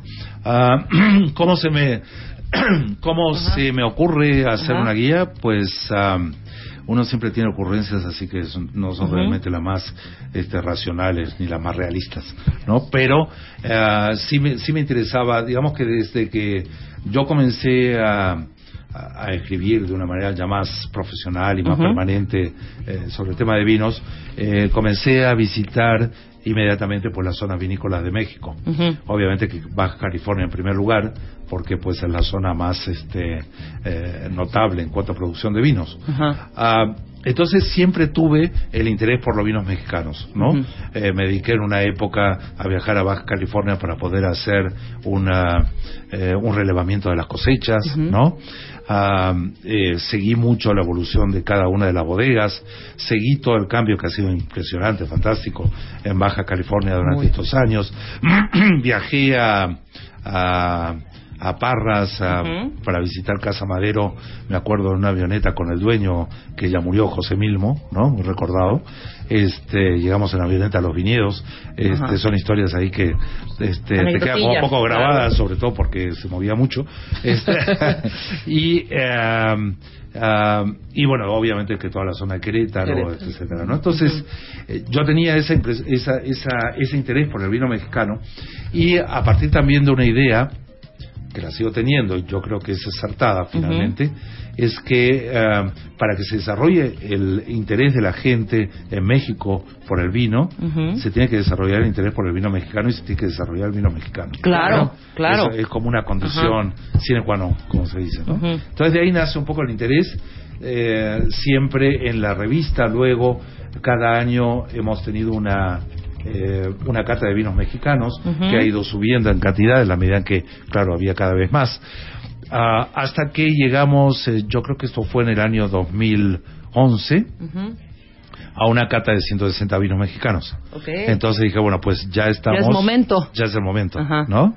Y eh, la primera guía, o sea, la anterior a esta, salió con um, 250, creo. eh, no, creo que sí, 250. Ajá. Y en esta estamos con 350 Ok. vinos mexicanos. Sí, por Y supuesto. la próxima va a estar en 500. 500, yo fácil, fácil. Ajá, ¿Qué exacto. tipo de uva? ¿Qué tipo de uva es la que aquí se da? Fíjate que es un tema interesante. Cuando eh, en una época, eh, digamos que la uva más prestigiosa y que además, pues tal vez la más, una de las más difundidas en el mundo, eh, era Cabernet Sauvignon Ajá. en México. No sé si ustedes habrán oído de esa historia de que existía la costumbre en Baja California, en Puerto Nuevo, de comer este langosta Ajá. con tortillas de harina y este, Frijoles de Cabernet. arroz, por favor. Frijol, arroz y- Claro. y, Cabernet Y Sauvignon. Cabernet Sauvignon. Y Claro. Cabernet Sauvignon. Am, uno de los cambios que ha habido con esta con este crecimiento de bodegas, variedad de vinos, etcétera, ha sido diversificación de cepas. Entonces ahora eh, digo hay, hay muchas razones para esto, pero básicamente podemos decir que bueno Cabernet Sauvignon sigue siendo una cepa eh, muy cultivada y que da muy buenos resultados en Baja California. Pero han aparecido otras como Tempranillo, que también eh, funciona muy bien. Eh, porque al final el tema es qué cepas se, adap- se adaptan mejor a lo que se llama el terroir, digamos, a, a todas las condiciones de suelo, clima, etcétera. Exactamente. región, ¿no? Yo me puedo traer un viñedo de otro lado y si pega aquí o no. ¿Completito el viñedo? Pues ponle, O- ponle que te traes, te traes, te traes, este, no sé, siembras acá, Eh, cepas o- unas cepas o algo. Bueno, de, ah. no sé, me traigo de Francia o de España. Ja- Jala acá, pega. Bueno, así se han hecho los viñedos. Ok. O sea, no hay cepa nativa. No hay cepa nativa. No, o sea- Eso es lo que quería saber. Ajá. Ajá. No, en, en América no existía la vitis vinífera, que es, digamos, la raza de las uvas que pueden generar, que pueden dar vino. Claro. Ah, lo que había era diferentes tipos de cepas de uva finalmente de mesa, ¿no? Vitis labrusca, vitis rupestre, este, etcétera, ¿no? Entonces son, eh, digamos que acá llegan primero con los españoles, eh, las las- las viníferas. Ok. ¿ya? Luego, pues, ah, a partir básicamente de la independencia, eh, y esto es en casi toda América, comienzan a llegar cepas, otras cepas europeas, eh, francesas, sobre todo, ya, pero también llegan italianas, este, en fin, este, de prácticamente toda Europa, ¿no? Lo más importante, obviamente, es las cepas francesas y luego, en segundo lugar, las cepas italianas. Y, bueno, las españolas, pues ya había y se complementan con algunas más, ¿no? Como en el caso de la Tempranillo, ¿no? Que llega básicamente a México en el siglo XIX. Porque no estaba, no llegó con los con la Con- con la- colonización. con la- ¿no? exacto, con los la españoles, colonización ajá. llegaron otras cepas que eh, hoy día sobreviven, pero que en verdad ya son muy poco utilizadas, como la misión, eh, se le llama misión aquí, en, en el sur de- del continente se llama país. Ah, y, eh, sí, por ejemplo, la moscatel. La moscatel llegó con los españoles y es una de las cepas que todavía tiene vigencia, cada vez más vigencia nuevamente. Pero básicamente todo el, el stock, podríamos decir, de, de cepas de uvas llega como a mitad de los a partir de mitad de los- del siglo XIX y ahí llega Cabernet Sauvignon llega la Malbec argentina llega este la Merlot este la Petit Verdot etcétera. Y comienzan a llegar luego también los, las italianas en el sur del continente con la inmigración italiana. En México comienzan a llegar más por los años 1920, Ujú. 1930, que llegan varios italianos a, a México y comienzan a hacer vino. ¿eh? Dicen, "Ah, Entonces- aquí el negocio. ¿Eh? ¿Cómo no? Ahí está Ah, el business. Ex-. Exacto. Entonces ahí, por ejemplo, tenemos cepas como la Nebbiolo, este, la Sangiovese. La Nebbiolo se adaptó muy bien a- al, al terroir de Baja California. Eh, mucho de lo que se hace es a base de Nebbiolo. La Tempranillo se adaptó muy bien. La Nebbiolo, mucho ¿El del tempranillo valle- de dónde viene?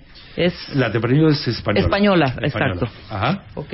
Sí, que en, es que en México y también en España también se le llama Valdepeñas a veces, ¿no? Entonces puedo decir, te lo voy a decir así tal cual, porque te digo, soy neófita en este tema, ¿ok? Ok. Podemos decir que nuestras uvas son extranjeras, pero nuestro proceso es el que le da, el- el- es mexicano. Ah, las yo iría un poco más allá o sea Ajá. digo la- el- las uvas vienen de afuera Ajá. no muchas veces se, se, eh, se procrean en México no o sea quiero decir que en algunos casos hay viveros en México donde finalmente se desarrollan estas cepas aunque vengan de afuera. Ah, y eh, y lo que finalmente es muy determinante es lo que llamamos este el suelo y el clima ¿ah? Ok, claro, y eso claro. va a hacer que una Cabernet Sauvignon de México te dé un resultado diferente que una Cabernet Sauvignon de, de Francia. De Francia, ¿no? exacto. Entonces, ah, al final existe como un sello distintivo del vino mexicano, como lo hay del vino californiano de Estados Unidos o, Claro. o del vino... Dependiendo de la tierra, de la madera, de del, del- del clima, etcétera, etcétera, ¿no? Ajá, básicamente. La madera no tanto, porque las barricas al final se hacen en Francia o se hacen en Estados Unidos. También, mira. O se hacen en España. La ONU ¿no? y nuestras cepas uno mismo. Ajá, exactamente. Pero finalmente lo que es más determinante es el clima este y el suelo. Y el suelo, ¿no? exacto. Eso te va a dar el carácter específico del vino de cada región. Maravilloso. Ajá. Maravilloso. ¿Esta guía dónde la podemos encontrar? Eh, mira, la guía está en la puedes encontrar en Sambors, Ajá. en Gandhi. eh, O sea, están todas las librerías de prestigio y Eh, están en, en las sí. tiendas como Sanborns Sí, y sí. librerías. edición- sí, la edición de la guía. Planeta. ¿No? Ok. O sea, no la edición, digamos, la publicación de la guía. Nosotros hacemos toda la parte, si quieres, editorial. Ok. Eh, y Planeta hace todo el trabajo, digamos, de edición y de distribución. O sea que la guía está muy bien distribuida. Ajá. Y sí quiero resaltar en eso que yo tenía este proyecto de hacer la guía y existía también ese interés por el lado de Planeta. En verdad fue una cuestión, una eh, afortunada coincidencia. ¿no? Bueno, Claro. sí. Ah, ahora, una cosa que me, me gustaría resaltar de la guía, Venga. bueno, dos. Una es que tú vas a encontrar, eh, de cada vino vas a encontrar precio, gama de precio, básicamente, Exacto. y vas a encontrar puntaje. Entonces eso te permite a ti darte una idea de la relación calidad-precio de cada vino, ¿no? Si ves que es un vino que tiene 90 puntos y que el precio está en alrededor de 200 pesos, pues dices, bueno, esto está muy bien. Claro, claro. Vale la pena.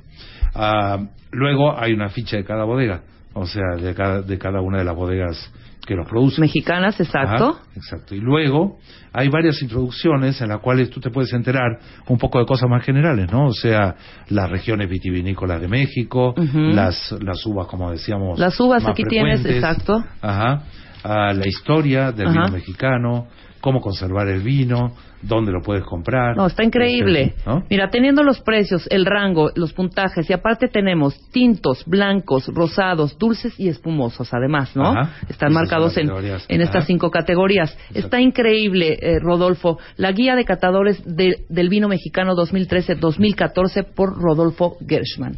Te agradezco Eso muchísimo. es. Es. importantísimo, es importantísimo exponer ya y que salga, que salga a la luz. Ah, o sea, si hay que consumir vino mexicano. Abs- ¿no? Absolutamente. Yo ya soy- hacer que se produzca más vino mexicano Ajá, también, ¿no? yo ya soy fan. A mí me han regalado unos Santo Tomás.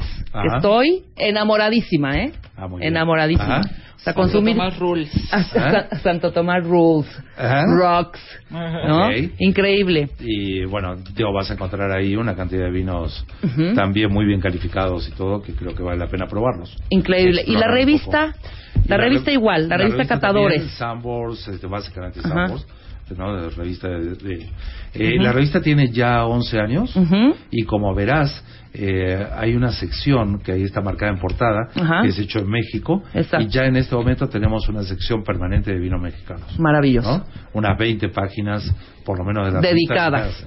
Increíble. Te agradezco mucho que, que estés aquí, eh, Rodolfo. Y nos me quedo con esta, ¿no? Sí, ¿Me la regalas? supuesto, y la revista supuesto. también. Sí, todo. ¿Ah? Estamos aquí cuando quieras a venir a hablar del vino mexicano absolutamente de pe a pa. Nos dedicamos una hora a hablar de la cepa, de la uva, del tinto, del rosado, de todo. ¿Va? Pues encantado. Increíble, Encantado. muchísimas gracias. Me va a dar mucho gusto y muchas gracias a ustedes por dejarme comunicar con, a través de ustedes con, con, la auditoría. Con los cuentavientes. Exactamente. Muchas ¿Ah? gracias, Gracias, Rodolfo. Rodolfo. Nosotros hacemos una pausa rapidísimo. regre- regresamos con Subiaur, Subiaur, Subiaur y las cuerdas vocales. No se vayan.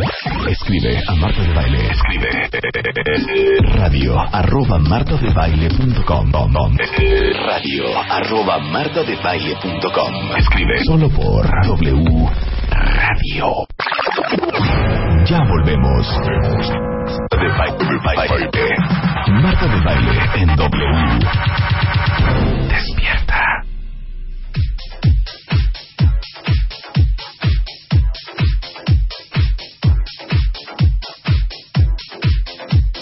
11.33 de la mañana, estamos de regreso. Estamos con, ahora sí, el doctor Fermín Subair Gom- Gomar. ¿De dónde es tu apellido, eh? ¿Catalán? Es este, es vasco. Subiaur. Sí, todo el mundo me lo cambia, ¿eh? Subia, ¿Yo di qué dije? ¿Subiair? Subiair, que ¿Cómo es, es? eh, ¿Subiaur? Subiaur, pero me han dicho suburbia, subirán, Sí. Voy con el doctor Subir, Subir, Subir, Subirú.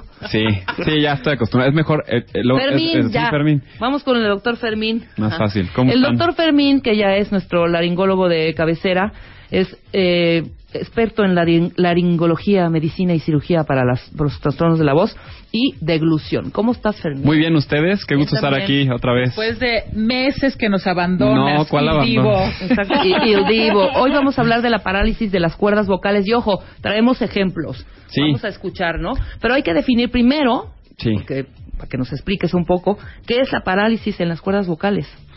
Pues, pues mira, es un... Bueno, primero otra vez, gracias por la invitación. Yo siempre feliz de estar aquí con ustedes y además que platicábamos que qué chistoso que coincide que Marta está sin voz. Sí, que Marta trae ahorita algo que esperemos Sí. que no sea una parálisis. Sí, no, no, de no las creo. cuerdas vocales. Pe- Pero bueno, mira, esto de la parálisis de cuerdas vocales es un tema muy interesante porque hay mucha gente que lo tiene y no necesariamente la gente que lo tiene sabe que eso es lo que tiene, ¿no? Ajá. Hay mucha gente que anda rondando ahí por la calle y que está ronquito. Hay muchas causas, obviamente, de voz ronca, pero hay gente que típicamente lo conocemos o las conocemos como ronquitos o ronquitas y ya damos por hecho que así es la voz o que ya es como es su voz normal. Ajá. Entonces, partiendo del hecho de que cualquier voz ronca no es normal, entonces a lo mejor uno de, las- de los objetivos a lo mejor de platicar de esto es que si alguno de los cuentavientes está con una voz similar o conoce a alguien con una voz similar, pues que puedan identificar ese tipo de problema para que entonces alguien se pueda ir a revisar. Claro.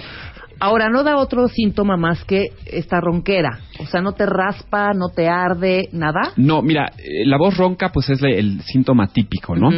Pero ahorita vamos a explicar por qué sí, sí da otra serie de síntomas muy interesantes. Este, entre ellos, inclusive problemas a veces para deglutir o cuando pasamos líquidos, por ejemplo, es común que se les vaya chueca eh, el, el líquido, o se le vaya chueco el líquido y tosan cada vez que están tomando líquidos. Entonces, eso es otra cosa también importante de la, de la parálisis. Si ustedes se acuerdan, las cuerdas vocales son dos nada más. Son cuerdas vocales, no bucales. Sí, ¿no? vocales con B de Con vaca. Ajá. Con O. Ajá. O sea, ¿son estas? Espérate. Ponme rever, Chapo. ¿Son estas? Tú dime si sí o no. Ah, Quita el audio y ponme rever.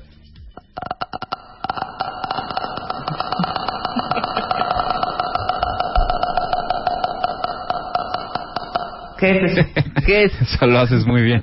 ¿Qué? Eh, esas son es otro, otra estructura que está arriba de las cuerdas que se les llaman cuerdas vocales falsas o bandas Fake. ventriculares, sí. Entonces, Uno puede hablar con las puras cuerdas falsas así. este a propósito, o hay gente que tiene algún problema en las cuerdas vocales reales y tiene que usar ese tipo de voz para producir algún sonido. Claro. Entonces podemos hacer sonidos con diferentes tipos de cosas. A final de cuentas, si hacemos algo vibrar dentro del, del cuello o de la vía respiratoria, va a generar ruido, porque así es como funcionan las cuerdas. Entonces, si ustedes se acuerdan, son dos, son dos cuerdas Ajá. vocales nada más. Y el ejemplo que siempre ponemos es el, el que si ustedes tienen un globo e inflan ese globo y van dejando salir el aire y todo, hemos hecho el experimento que jalas la puntita, suena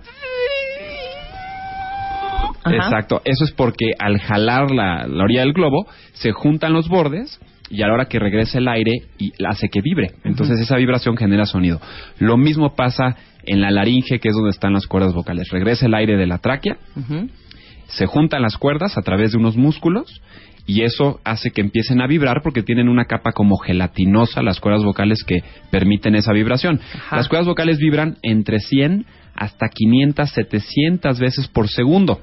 Entonces imagínense lo rápido que deben de vibrar para que ahorita estemos hablando, Hablando. o cantando o, a- o emitiendo cualquier, Cualquier tipo de sonido. Exactamente. Entonces, cuando estos músculos se abren y se cierran, están controlados por lo que le da la electricidad a cualquier músculo, que son los nervios. Entonces, si un músculo de, de las dos cuerdas vocales no se mueve bien, es porque ese cable de electricidad no está mandando la señal correctamente y entonces el nervio no está funcionando bien. O sea que el que una cuerda no se mueva, que eso se llama parálisis, es porque el nervio no está mandando la señal. Si una cuerda se mueve un poquito, se llama paresia. Ok. Son, son tecnicismos nada más, pero a final de cuentas que no se mueve bien. Ahora, ¿por qué el nervio? Y este nervio en particular es un nervio muy interesante porque baja desde el cerebro, pasa por el cuello y tiene un trayecto muy largo, baja por todo el cuello, del lado derecho se da la vuelta y rodea la clavícula y se mete a las cuerdas vocales hacia arriba y del lado izquierdo baja, se va casi hasta el nivel del corazón, se da la vuelta y se mete a las cuerdas vocales, entonces, o a la laringe. Entonces ese nervio se llama laringio y como da la vuelta se le agrega el apellido de recurrente. Entonces es el nervio laringio recurrente, es el que está afectado. Ahora, como tiene un trayecto muy largo, Muy. cualquier cosa que afecte a ese nervio puede hacer que la señal sea inadecuada y puede generar una parálisis de una cuerda vocal. Y les voy a poner varios ejemplos. Ajá. Por ejemplo, si alguien, nos vamos a un caso ya de lo más extremo, que es lo menos común, si algo está mal, por ejemplo, desde donde sale el nervio, como una tumoración o cosas así, pues puede el nervio entonces estarse apretando con algo y la señal no sale bien. Pero eso es lo menos común. Si seguimos el trayecto de ese nervio hacia abajo, en el cuello tenemos muchísimas cosas que pueden crecer. Ganglios, eh, pues glándulas, Ajá. entre ella la más común, la glándula tiroides. Ok. Entonces, ese nervio cuando regresa y da la vuelta y se mete a la laringe, está pegado a la glándula tiroides. Entonces, una de las causas más comunes de problemas de parálisis de cuerda vocal es que la glándula tiroides esté crecida. Y que empuje al nervio, lo apachurra. Ujú. Entonces el nervio en lugar de funcionar al 100%, a lo mejor funciona al 70 o al 60%. Ujú. Ujú. ¿Qué otra cosa? Si alguien va y le quitan la glándula tiroides, Ah, ¿qué en la cirugía, Ajá. si está pegado el, el nervio a la glándula tiroides, se puede inflamar. Ok. Entonces, si se inflama ese nervio, después de una cirugía de tiroides, se puede quedar la voz ronca. Ok. ¿ok? Hay otras causas. Por ejemplo, a alguien le puede dar un virus, un- una gripa, como han visto cuando la gente se queda con parálisis facial, Sí, que sí, se quedan sí, con la cara chuequita. Eso, la causa de las causas principales es que un virus entra y le da una gripa a ese, a ese nervio, al nervio facial. Lo mismo puede pasar en las cuerdas vocales. Le puede dar una gripa al nervio laringio recurrente y entonces la cuerda medio se queda más débil de lo normal y a veces se recupera y a veces no. Entonces, cualquier cosa que afecte a ese, a ese nervio puede dar parálisis de cuerdas vocales.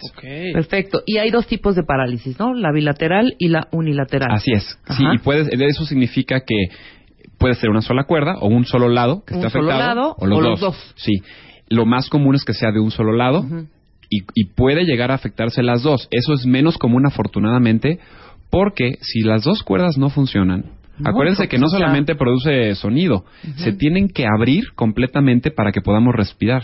Entonces, si las cuerdas se, se mantienen sin mover, si están medio cerradas, al jalar aire va a sonar No, así no porque digas. no está pasando el aire. Claro, claro. Entonces, cuando es una sola, no se afecta tanto la respiración porque se abre una por lo menos, pero ahí notamos más la voz ronca. Ok, vamos a ver los síntomas típicos que incluye la, la parálisis de las cuerdas vocales. Ya dijimos ronquera. ¿no?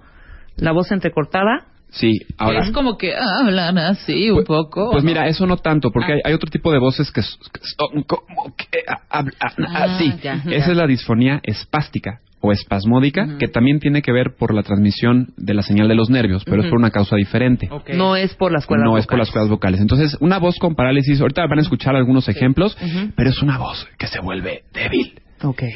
O, o más ronquita, menos potente.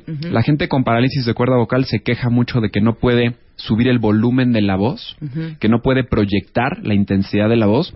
Entonces, maestros, por ejemplo, maestras que tienen parálisis, sienten que no pueden gritar a los los niños en la claro. sala, o que no puedes subir el volumen, o que al, al hablar durante todo el día te cansas. Sí, Claro. Te sí, cansas sí. porque se te está fugando todo el aire.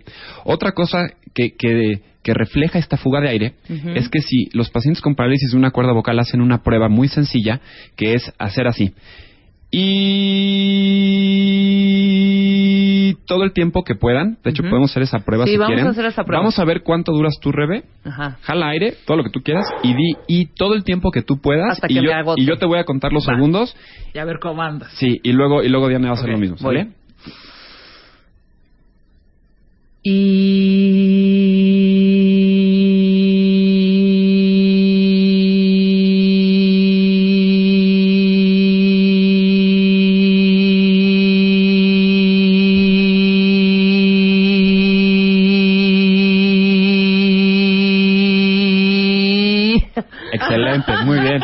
20. Eso es dentro de lo normal. ¿Sí? Ahorita les digo cuáles son los parámetros. Ok, Vamos a ver, bien. a ver si es cierto. Vas, Diana. ¿Viste cómo al final empezaba medio a temblar? Sí, Y- lo que y pasa es que se me ahí- empezó a acabar el aire. Es que obviamente se te acaba el aire y entonces para que tú logres hacer que tus cuerdas sigan vibrando igual, tienes Ajá. que hacer más Más esfuerzo. fuerza, Entonces, claro, claro, poquito, claro. Uf, a ver. Vas. Un, dos, tres. Muy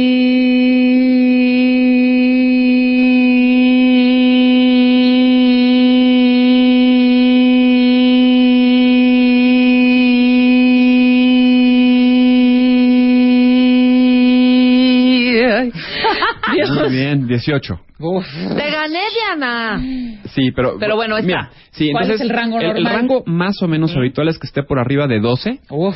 Entre 12, 14, la verdad es que no hay una regla exacta, porque depende de muchas cosas. Claro. Si alguien, por ejemplo, tiene un problema pulmonar, Ajá. donde no puede sacar mucho aire Claro. porque tiene un problema de base, entonces no va a poder sacar tanto el aire. Pero esto lo que nos dice es que sus cuerdas vocales se están cerrando lo suficiente como para hacer que el aire que va pasando por ahí se vaya dosificando poco a poquito hacia afuera. Ok, háganlo cuentavientes. Ah, Si las cuerdas vocales no cierran bien, porque una esté paralizada, va a pasar esto.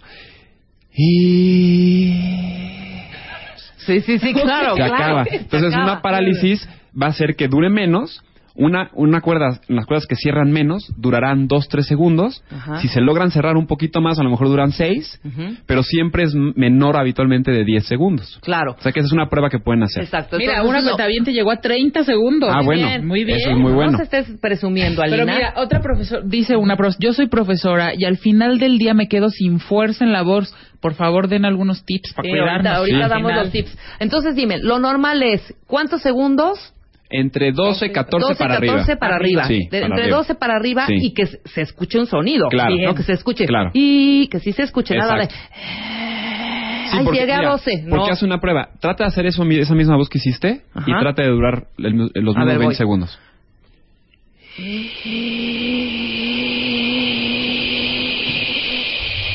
Ya, ya. 5, ¿Ves? Porque ahí tú, a, a propósito, separaste tantito tus cuerdas. Exactamente. Entonces, más o menos simulaste una parálisis de una cuerda vocal.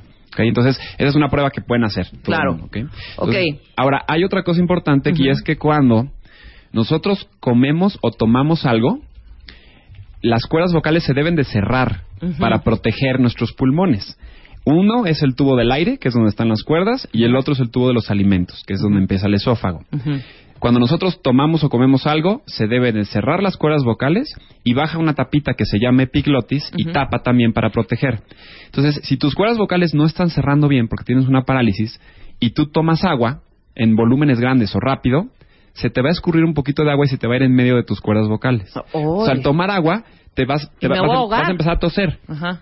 Y entonces eso significa que estás aspirando algo de líquido hacia la vía respiratoria. Claro. Entonces, tos con líquidos es otro de los síntomas importantes de la parálisis de las cuerdas vocales. Tos con líquidos. Cada vez que tomas... y- Sí.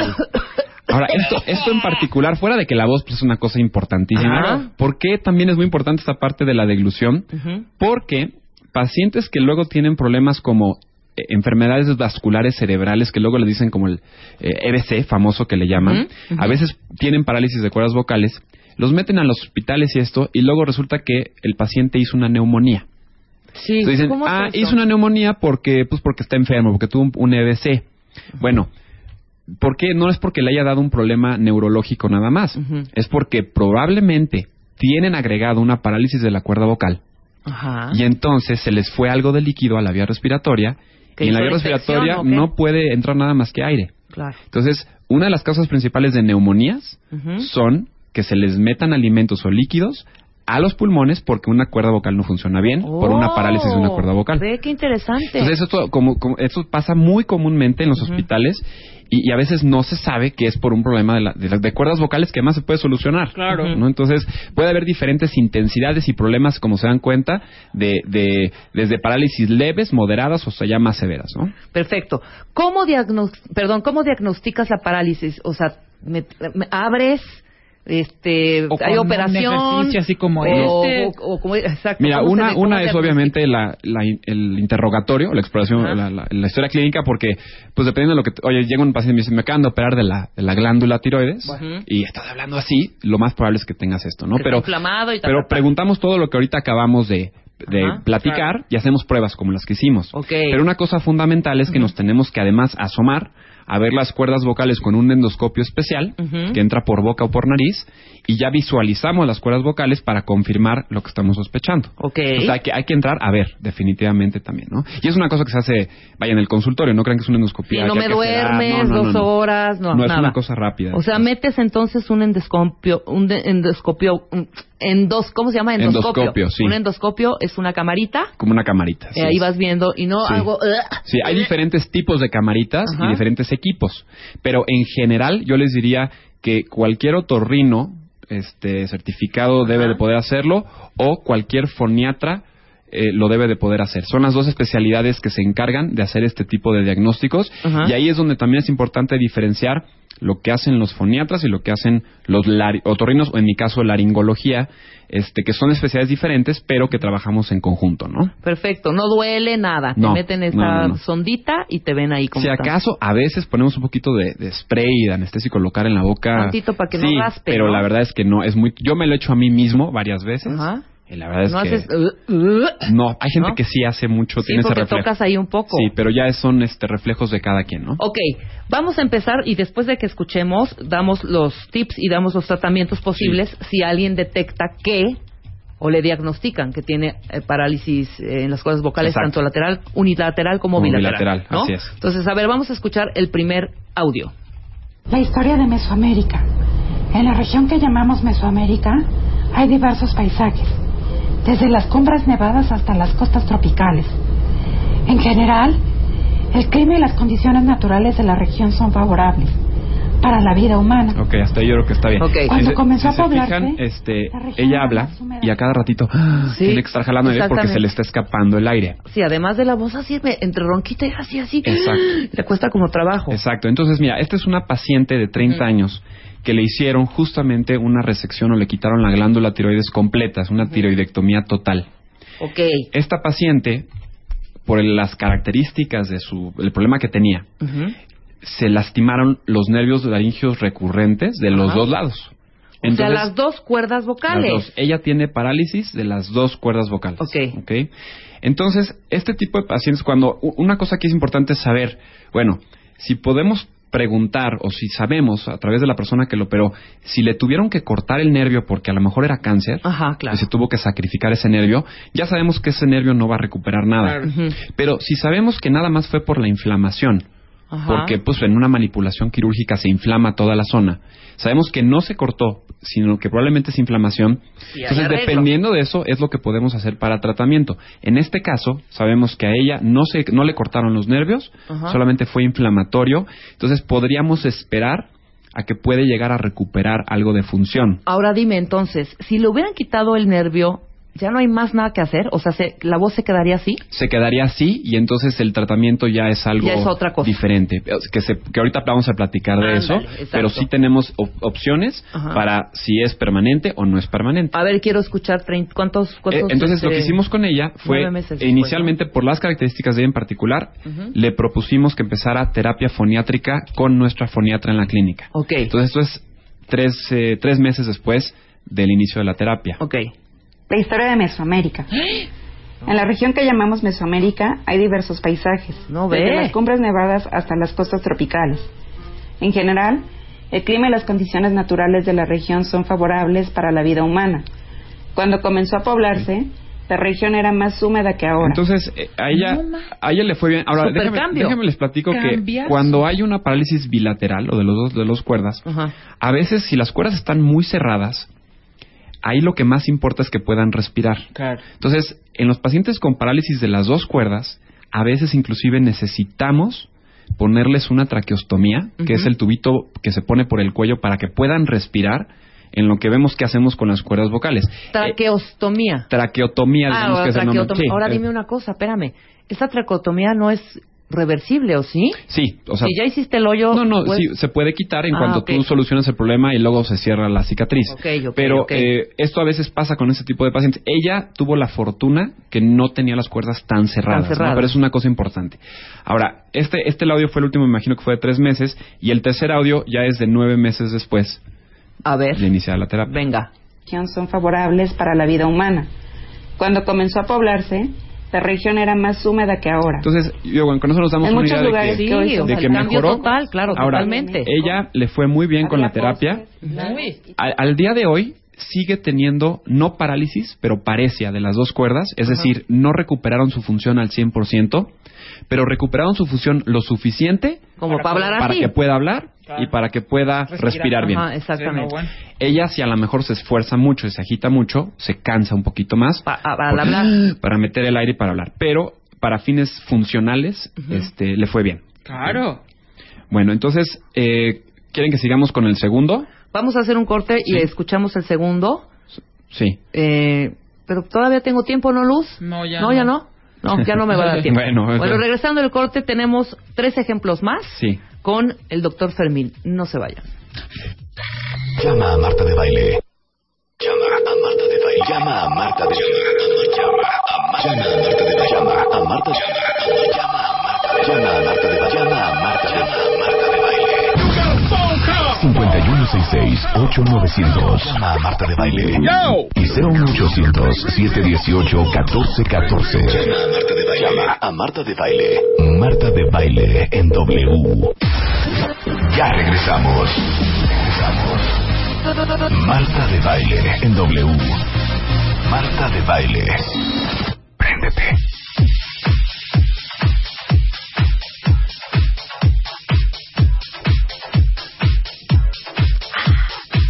Mediodía. Estamos con el doctor, de regreso con el doctor Fermín. Ya no voy a decir tu apellido. No, está bien. Porque ya he tenido bullying porque dicen que así no se dice, que estoy diciendo tu, tu- tu apellido muy muy mal, que es Subiaur, que porque estoy diciendo Subiair o Subualgarín o Subra... O sea, que aquí todo el mundo diciendo, yo le digo doctor Suburbia, punto. Sí, está perfecto. Yo le digo doctor Suburbia. Está perfecto. Bueno, estamos hablando de eh, la parálisis de las cuerdas vocales. Ya escuchamos el primer ejemplo, nos quedan tres. Eh, vamos a retomar un poquito. Que esta eh, chavita tenía eh, la, la glándula de la tiroides, le habían, le habían cortado un pedacito de la glándula la de la primera, tiroides. sí. E- En este segundo caso, que vamos a ver ahorita, es una paciente de 27 años y ella tuvo una parálisis o una paresia después de una infección viral. Vamos a escucharla.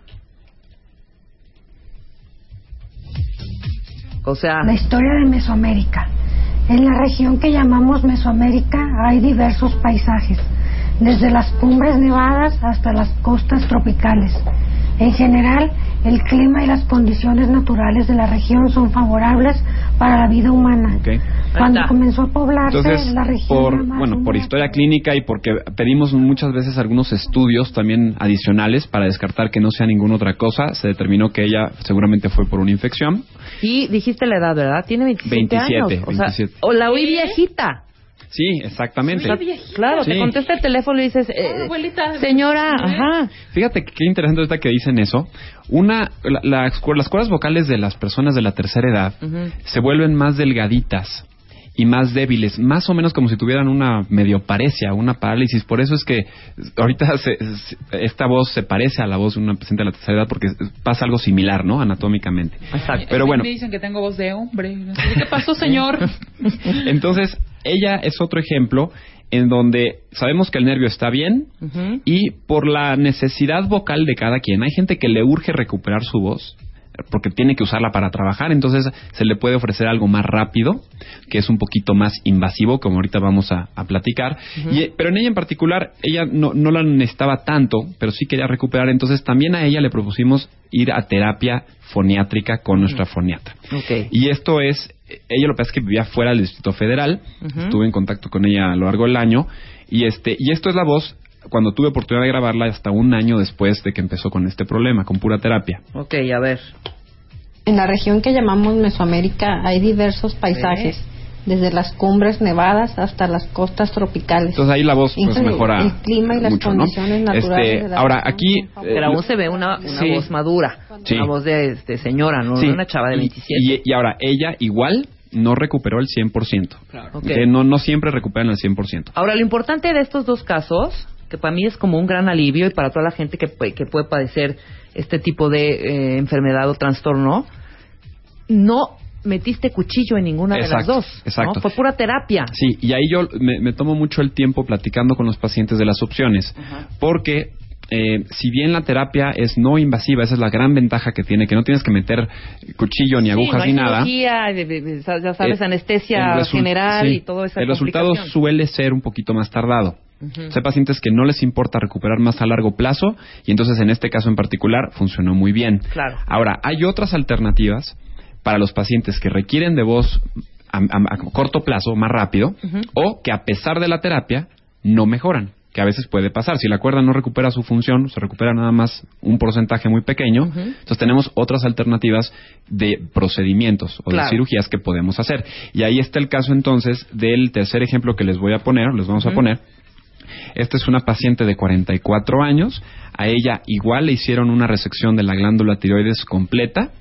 Resecciones que le botaron Sí. una pe- un pedacito de glándula. Sí, ¿no? La bueno. operaron y le quitaron un pedacito. Puede ser resección completa o parcial. O parcial, Sí, en este caso fue total. Le quitaron la glándula tiroides porque tenía un cáncer en la glándula tiroides, pero sabemos por comunicación de la persona que la operó que no tuvieron que cortarle los nervios. O sea, los nervios seguían por ahí, pero ella, eh, bueno, primero vamos a poner la voz eh, cuando llegó conmigo. La historia de Mesoamérica. En la región que llamamos Mesoamérica hay diversos paisajes, desde las cumbres nevadas hasta las costas tropicales.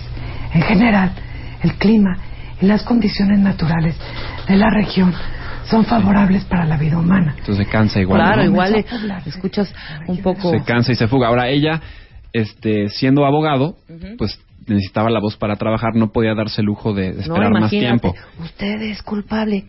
¿Qué culpable? Sí, es culpable. No, pues no. No se Claro. puede. Ahora, a lo mejor un paciente dice, ¿sabes qué? Yo no necesito realmente una voz tan fuerte, pero ¿qué pasa si, independientemente de la voz, cada vez que toman agua se les va chueco y tosen? Claro, claro. Pues ahí claro. sí necesitamos hacer algo un poquito más a corto plazo.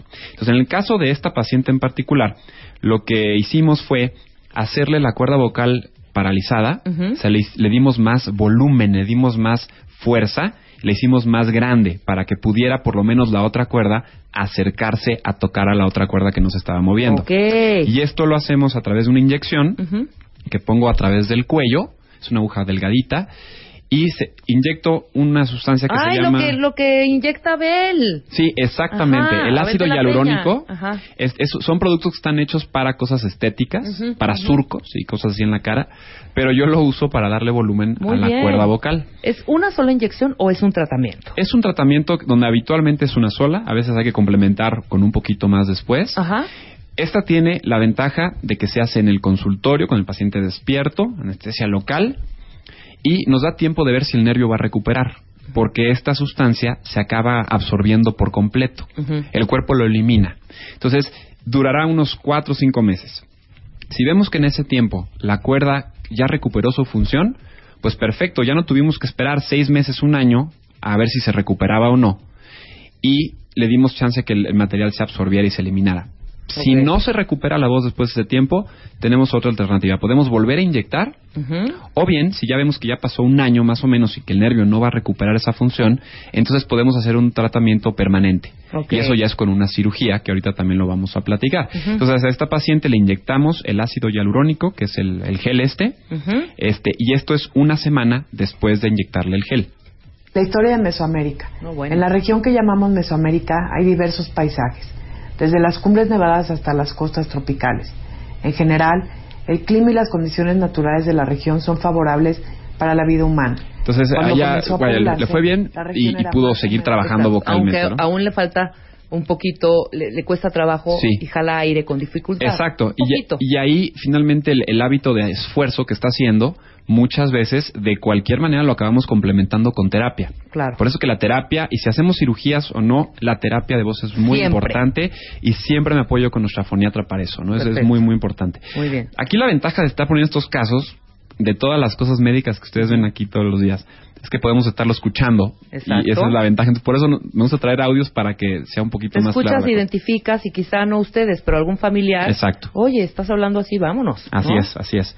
Entonces, el, el último caso que les voy a poner es, es una paciente de 54 años. Ujú. A ella le hicieron, nada más le quitaron la mitad de la glándula tiroides, es una Ujú. hemitiroidectomía. Y eh, ella, después de la cirugía, empezó con voz ronca. Entonces, llegó conmigo con esta voz. La historia de Mesoamérica. En la región que llamamos Mesoamérica hay diversos paisajes, desde las cumbres nevadas hasta las costas tropicales. En general, el clima y las condiciones naturales de la región son favorables para la vida humana. No, no, ella sí se está cansando muchísimo porque ahí no, no cerraba nada. ¿no? Cañón, exactamente. Entonces a ella inicialmente le inyectamos la cuerda vocal, mejoró, pasaron seis meses, se absorbió el material y la voz seguía igual. O sea que dejamos pasar otro tiempo más con terapia. Y al paso de un año resulta que no recuperó función de esa cuerda vocal, por mucho que sabemos que no le habían cortado el nervio. Entonces en este caso, como ya sabemos que no va a recuperar, le ofrecimos algo permanente. Y eso es el mismo efecto del gel que Ajá. yo inyecto, lo hacemos pero con un implante. Y eso sí requiere de que, de que yo tengo que abrir, hacer una pequeña incisión en el cuello, se hace en, en quirófano, y hago una ventanita sobre uno de los cartílagos que están en la laringe, y ahí meto el implante, con hay diferentes materiales, se mete un implante, y es como el efecto como si yo estuviera empujando con mi dedo la cuerda vocal. Entonces se deja el implante, se cierra la piel y ya se queda ahí de manera permanente. Ajá. Y entonces el resultado vocal con el implante permanente es, es con la voz que van a escuchar ahorita. La historia de Mesoamérica. Bueno. En la región que llamamos Mesoamérica hay diversos paisajes, desde las cumbres nevadas hasta las costas tropicales.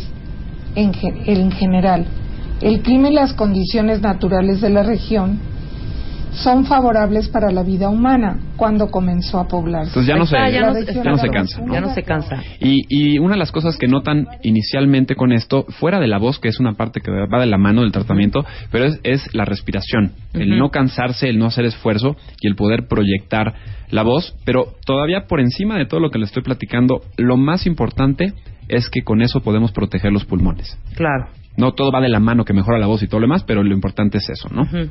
Entonces, hay, hay diferentes opciones de tratamientos dependiendo de cómo sea la parálisis o la paresia, de qué tanto espacio hay entre una cuerda vocal y la otra, si se llegó a cortar o no el nervio, y en base a todas esas cosas se le ofrece a los pacientes alternativas para que el paciente junto con nosotros podamos determinar cuál es el mejor tratamiento para cada quien. Ok. Tenemos algunas preguntas. Aquí pregunta un cuentaviente, si yo tengo la voz eh, eh, aguda, ¿me la puedo hacer un poco más grave? Sí, hay, hay tratamientos y cirugías específicamente que se pueden hacer para tratar de hacer la voz más grave o más aguda. Se puede con terapia. Cuando la terapia no, no logra dar un resultado suficiente, podemos hacer algo quirúrgico.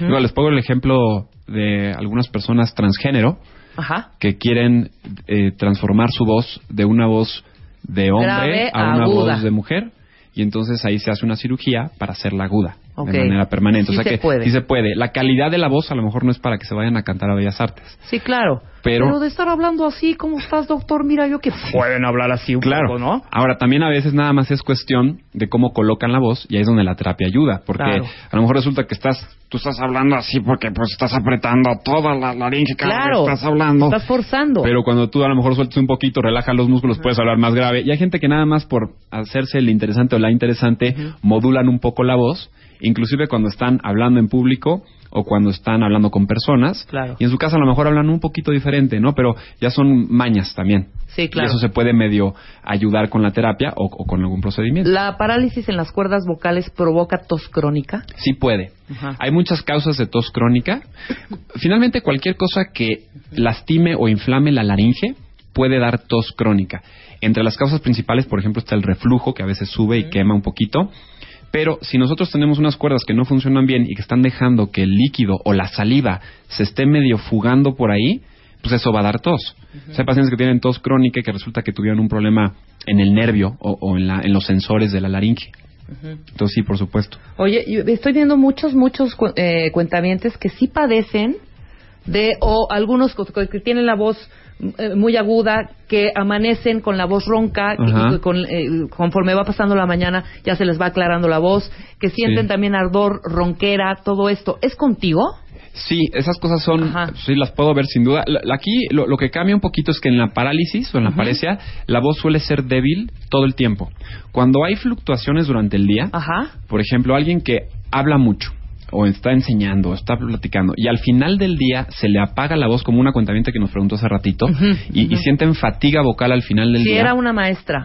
Seguramente es porque usa mucho la voz, Ajá. pero ahí a lo mejor está usando demasiado los músculos que no debe de usar en el cuello. Entonces se cansa muscularmente y la voz se apaga. Claro. Ese tipo de fatiga vocal generalmente les va muy bien con pura terapia de rehabilitación. Con tu foniatra. Exacto, y eso no necesariamente implica este, que tengan una parálisis. Claro. Lo que hay que saber primero es si eso es el- el- lo que está pasando, pero para ello necesitamos asomarnos y ver hacer todo lo que habíamos platicado. Claro. Las personas que amanecen con la voz muy ronca y luego mejoran, muchas veces es por resequedad. Entonces son pacientes que, que no hay excepciones obviamente, pero hay pacientes que por ejemplo respiran con la boca abierta toda la noche Ajá.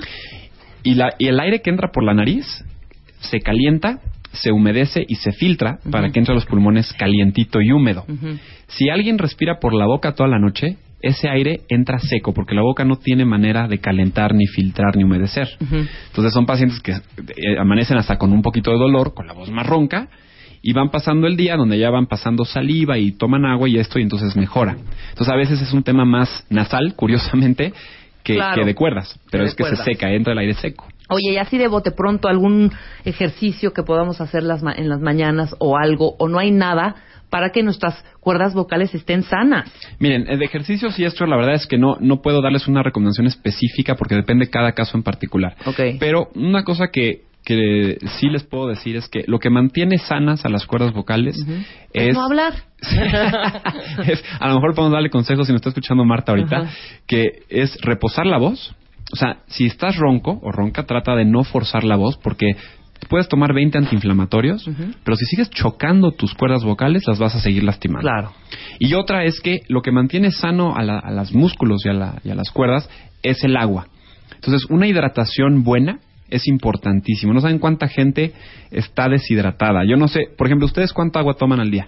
Más o menos. Uy, Tomo como dos litros. Dos litros, Hombre, eso es buena yo cantidad. cero nada, o Sí. sea, nada. Ahora, si tomas café De y, hecho, tomas, luz. y tomas refrescos y tomas cosas que secan y tomas poca agua, eh, el balance final de líquidos es negativo. Entonces estás deshidratado y eso afecta la voz también. Claro. Entonces, a veces nada más le cambiamos el, el hábito de hidratación a, la- a las personas, a las pacientes y mejoran Y la voz. Sí. claro. Entonces, la hidratación es Básica. Bueno, entonces yo les diría, hidrátense bien, Ujú.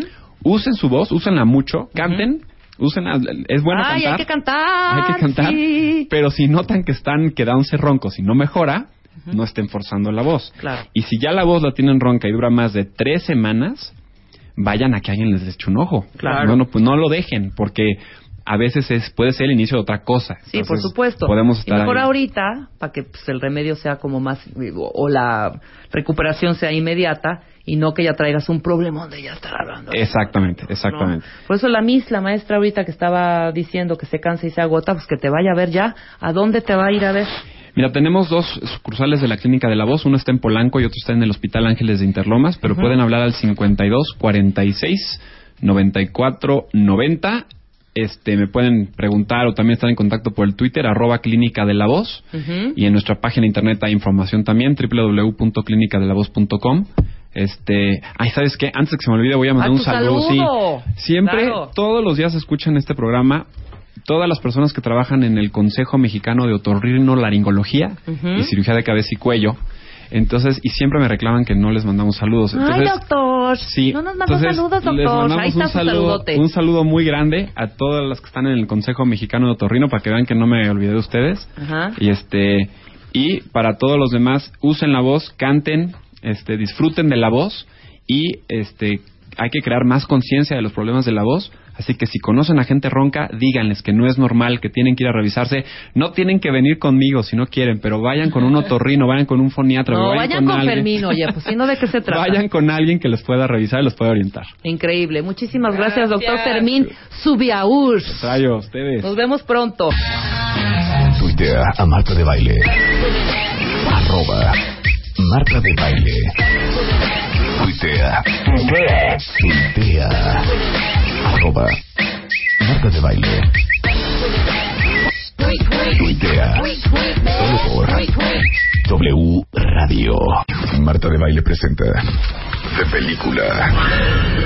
Here's Johnny. I see dead people. I'm the king of the world. I am your father. My name's Bond. James Bond. My little friend. Show me the money. Barton. Why so serious? Alfredo è bellissimo!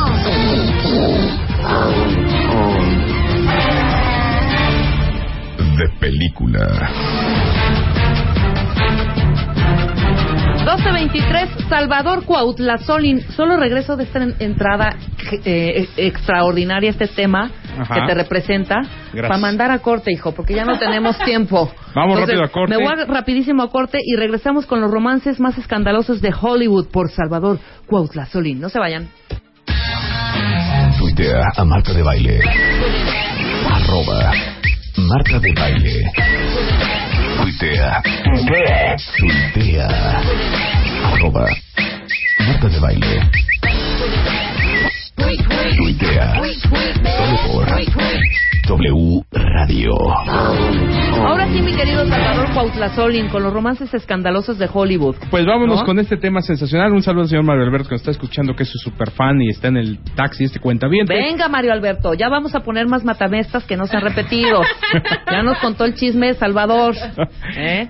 Y vamos rápidamente con el origen de los chismes de Hollywood. Quien me reconozca a esta voz de estos dos señores, Ajá. les vamos a regalar Mary Poppins, la edición que viene en Blu-ray y en DVD de la película. Y además les vamos a regalar el libro de Diego Di Marco, Elige estar bien, con mis 100 mil y un tips. Increíble. Editado por Suelta la luz. Va. happening never really loved me. I don't think it's possible for a man to really love a, a woman like me. Ya, ya. Está súper fácil. A ver, a ver, da- hija. Es el romance que dio origen a todos los chismes. Ajá. Este romance, en su época, cuando empezó, se estaba filmando una película muy famosa a principios de los 60, y resulta que esto hizo tronar al estudio 20th Century Fox, Ajá. este, este chisme. Incluso fue condenado por el Vaticano. Era una época en donde no había internet, era todo por periódicos. Ajá. Y pues desafortunadamente eh, pues le causó mucho le causó un golpe muy duro para Hollywood pero fue la primera vez que efectivamente la gente estuvo clavada con un chisme acerca de las grandes estrellas ¿no le han dado? No le han dado Bueno, le voy a decir que esta señora ganó bueno señora en ese entonces ya era señora le había bajado el esposo a otra le había bajado el esposo a Debbie Reynolds Ajá. y ella era catalogada como la mujer más bella del mundo. Y él no era muy galán, estaba cacarizo. Pero este señor Ya me confundiste, hijo. Ya, tam- yo ya- ya traía clarito quién era y ahorita ya se me fue. Ah, bueno, te No. voy a decir. A ver, dime ella, más ella, murió hace eh, dos años. Murió, Ah. está muerta. Está muerta, sí. Ajá. Entonces creo que sí, ya sé cuál es. Ya, ¿Cuál es? A ver. Ya le dieron. Ya le Creo dieron. que ya le dieron. No. ¿Qué onda, cuentavientes? A ver, pon otro cachito.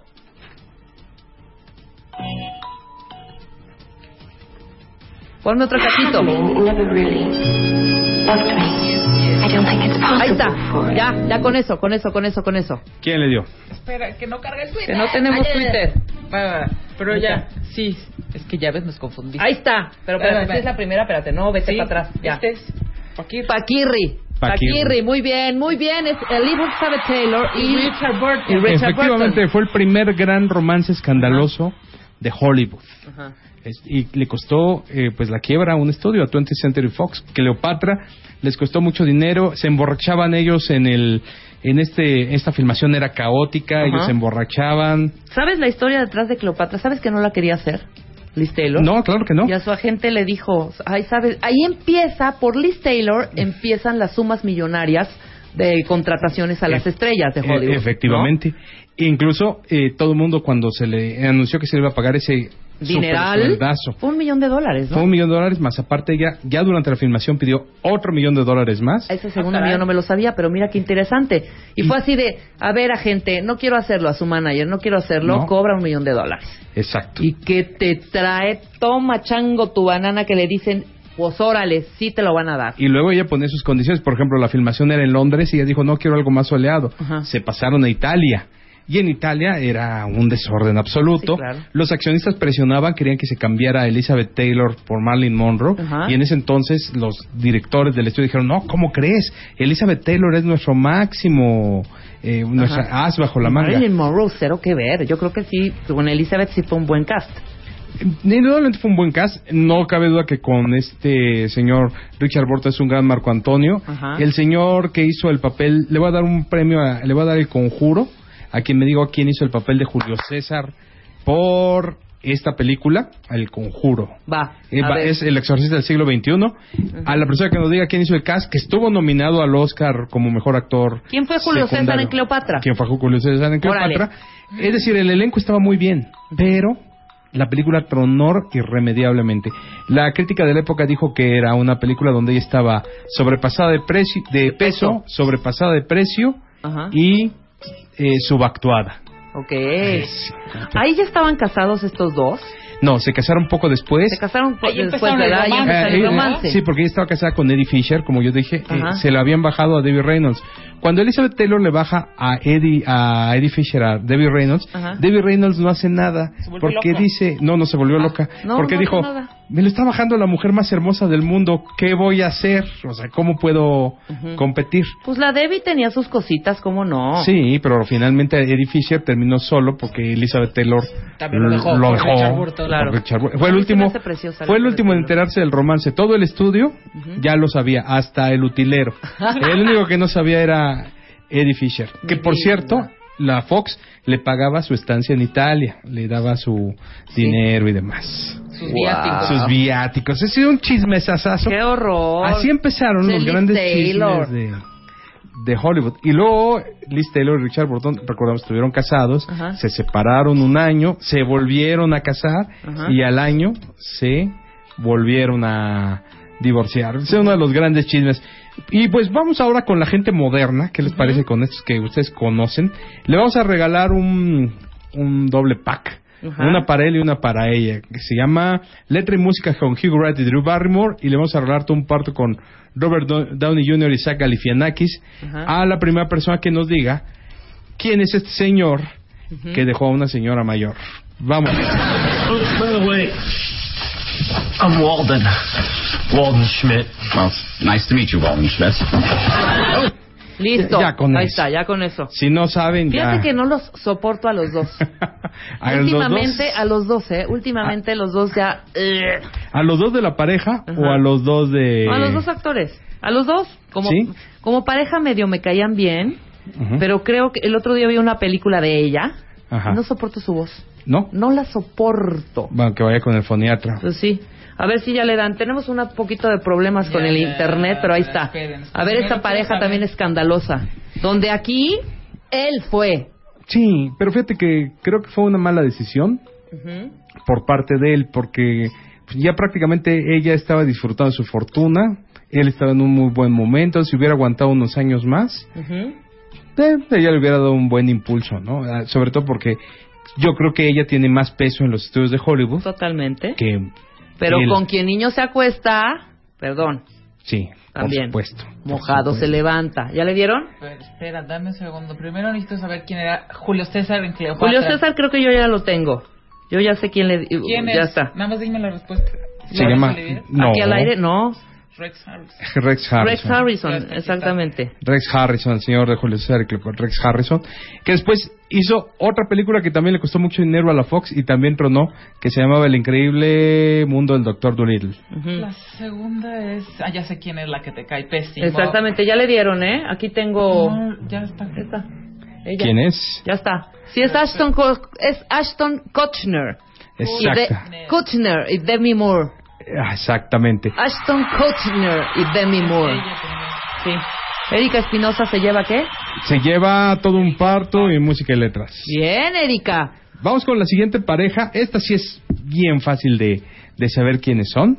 A ver, Y dale. también es un gran, gran chisme. Se va a llevar pase libre y amor a distancia en un doble pack. Las primeras personas que nos digan quiénes son ellas. Did you do something new? I added peas. Ah, peace. She was mesmerizing. She was unpredictable. Now, there's no mystery. There's this huge space between us. And Ya, ahí está. Ahí está. Está muy fácil. Ahora, no sé por qué este hombre anduvo con ella, porque luego él está publicando en internet que siempre está deprimida, Ujú. aunque es adicta a las adopciones. Exacto. Pero parece que él haciéndole la labor y todo ya le ha sacado algunas sonrisas. Sí, uno de los tantos Y chismes además que lo quiere circulan. como mangonear y ningunear. ¿Él a Que- ella? No, ella a él. Siento que ya como que le da, que como que lo quiere pulir un poquito. Y si te das cuenta, ya los papeles que hace este actor del que estamos hablando, ya se ve así como más pulidín. Ya, ya ¿no? le dieron, ya, pueden decir a ver, el nombre ya, real. ya- Dilo, Salvador. No, dilo tú, por favor. Brad Pitt y Jennifer Aniston. El escándalo y Jolie. del triángulo y Angelina Jolie. Pero bueno, Angelina. Angelina le baja a Jennifer a Brad, Ajá. ¿no? Y, le- y el chisme es en una filmación, creo que están Brad Sí, y Angelina. de la que oímos eh, Exactamente. señor y señor Smith. que nadie sabía supuestamente y todo en todos los en todas las portales las revistas sacaron la, la foto de estos dos y Jennifer creo que se entera mucho después no Sí, Es como la Eddie Fisher de la historia. Exactamente, en esta historia ella fue la Eddie Fisher, no sé. No supo, pero después lo tomó con mucha filosofía. ay no le hicieron un gran favor además Brad Pitt nada que ver ¿No? no a mí no Para mí No, sí era la no. Golden Couple. Y después de lo que se gastaron en la boda, la Sí, boda fue bonita. creo que le ha ido fatal a Jennifer Aniston. ¿con quién anda ahorita. Jennifer Ah, Aniston? pues más, más adelante lo decimos porque Ah, es otro Ok, chisme. es perfecto otro pues chisme. otro chisme a ver el siguiente audio Siguiente audio. A ver, van a reconocer a esta señora y que es toda una señora de la actuación. Ujú. Se va a llevar apuesta máxima. Es muy fácil de reconocer a ella y ahorita les platicamos con quién fue el chisme en Blu-ray. I want you to tell him all the information you just told me. I want him to know what I know. I want him to know. I want him to know. And I want them all to know. They'll all. ahí está Ya estaba muy fácil. está súper fácil fíjate que yo no sabía de esta historia eh Sí, es una No. historia de lo que sucede en Hollywood. No sabía absolutamente cómo, cómo es el chisme. Cuenta nada más Mira. para que no des mucha información y la gente pueda El adivinarlo. matrimonio de estos muchachos parecía que iba a durar muchísimo, Ujú. pero en 2006 habían pasado ocho años de matrimonio, todo iba muy bien y todo, y de repente ella se entera que la habían engañado con la niñera. Wow, pero aparte con la nani que es mucho más grande que él, Sí, ¿no? sí, y aparte no es maravillosa. Ajá. Entonces él la deja, y entonces él después, él afirma que en realidad no fue la niñera, sino que fue ya el punto de separación. Sí, típico. Ya andábamos muy mal y la niñera fue el pretexto porque la nani. Exacto. Exacto. Y Entonces, sí, eh, lo que sí sucede mucho es que se- hay muchos casos que, que es precisamente con alguien que hace el servicio del hogar, ¿no? También, por ejemplo, Arnold Schwarzenegger, ¿no? Que Ajá, terminó también terminó con la señora que hacía el aseo en su casa. y con muy, sea, con muy mal gusto, la verdad, porque no... Sí, ni siquiera estaba guapa, sí, perdón. ni siquiera, pero pues la calentura, hijo. Ajá. ¿Ya le dieron? No. No le han No, dado. no, no le han saben dado. quién es ella. Ay, no, es posible. Pero si el Lo que cuate pasa es bien está lento este internet, o sea, está muy, muy lento, entonces de repente entran como tarde. Pero bueno. Pero no se esperen, sigan participando. No, Vamos hombre, con el como siguiente. Sharon Stone, cero, no nada No, que ver. no. Vamos con el siguiente audio mientras le dan a este. le- se va a llevar una super película de la noche de los muertos vivientes en una edición que está padrísima porque se ve súper súper bien. Ya, Ya se- le ya le dieron. dieron. Bueno, de quien estamos hablando era de pero Thurman no, pero no- e Ethan Hawke Su ID de cuenta Pero bueno, ya, si es Uma Thurman, Ethan Hawke y la niñera. la niñera. Vamos Exacto. con otro caso. Este hombre está tan galán que en esta película de la que vamos a poner el audio lo escogieron para que en el futuro hiciera el papel de algo, algo, ahora sí literalmente algo que era muy guapo. A ver si nos dicen quién es él. I think you're afraid of letting go. I think you're afraid of happiness. And this is starting to excite me. Ay, ¿qué onda? Are you afraid of seeing the stars? Patricia. Ahí está. Ahí está. Es muy fácil saber Sí, es muy fácil, pero esta voz también me está causando un poco de ansiedad. por qué. En porque esta está película mm, en particular. Oye, y con otra niñera. Con otra niñera Exactamente. también. Pero acá el chisme es peor, ¿no? Porque él, él, él estaba separado de su exmujer. Ujú. Ajá. Entonces la exmujer tenía una niñera y él andaba con su esposa en ese entonces. Entonces él va y conoce a la niñera de los niños de su que él tenía con su exmujer, no, o sea, no la niñera que tenía en casa. Sí, con la de la ex. Exactamente. Y ahí es donde viene eh, muy fácil de saber quién es. De hecho, ya le dieron. De hecho, ya le ¡Dilo! Sienna Miller, Jude Law y otra niñera. La voz que oímos es de Jude Law en Inteligencia Artificial, donde el papel de Gigolo Joe, un androide del futuro que se dedica a vender su cuerpo. Ok. Que en realidad no es su cuerpo, es una cuestión metálico. Claro. Pero Pero su personaje es muy es muy buen, muy sí. buen papel, muy buen papel.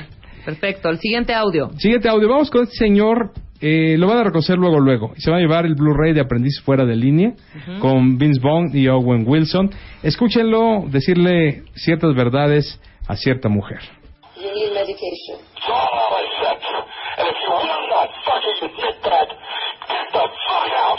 ¡Ya!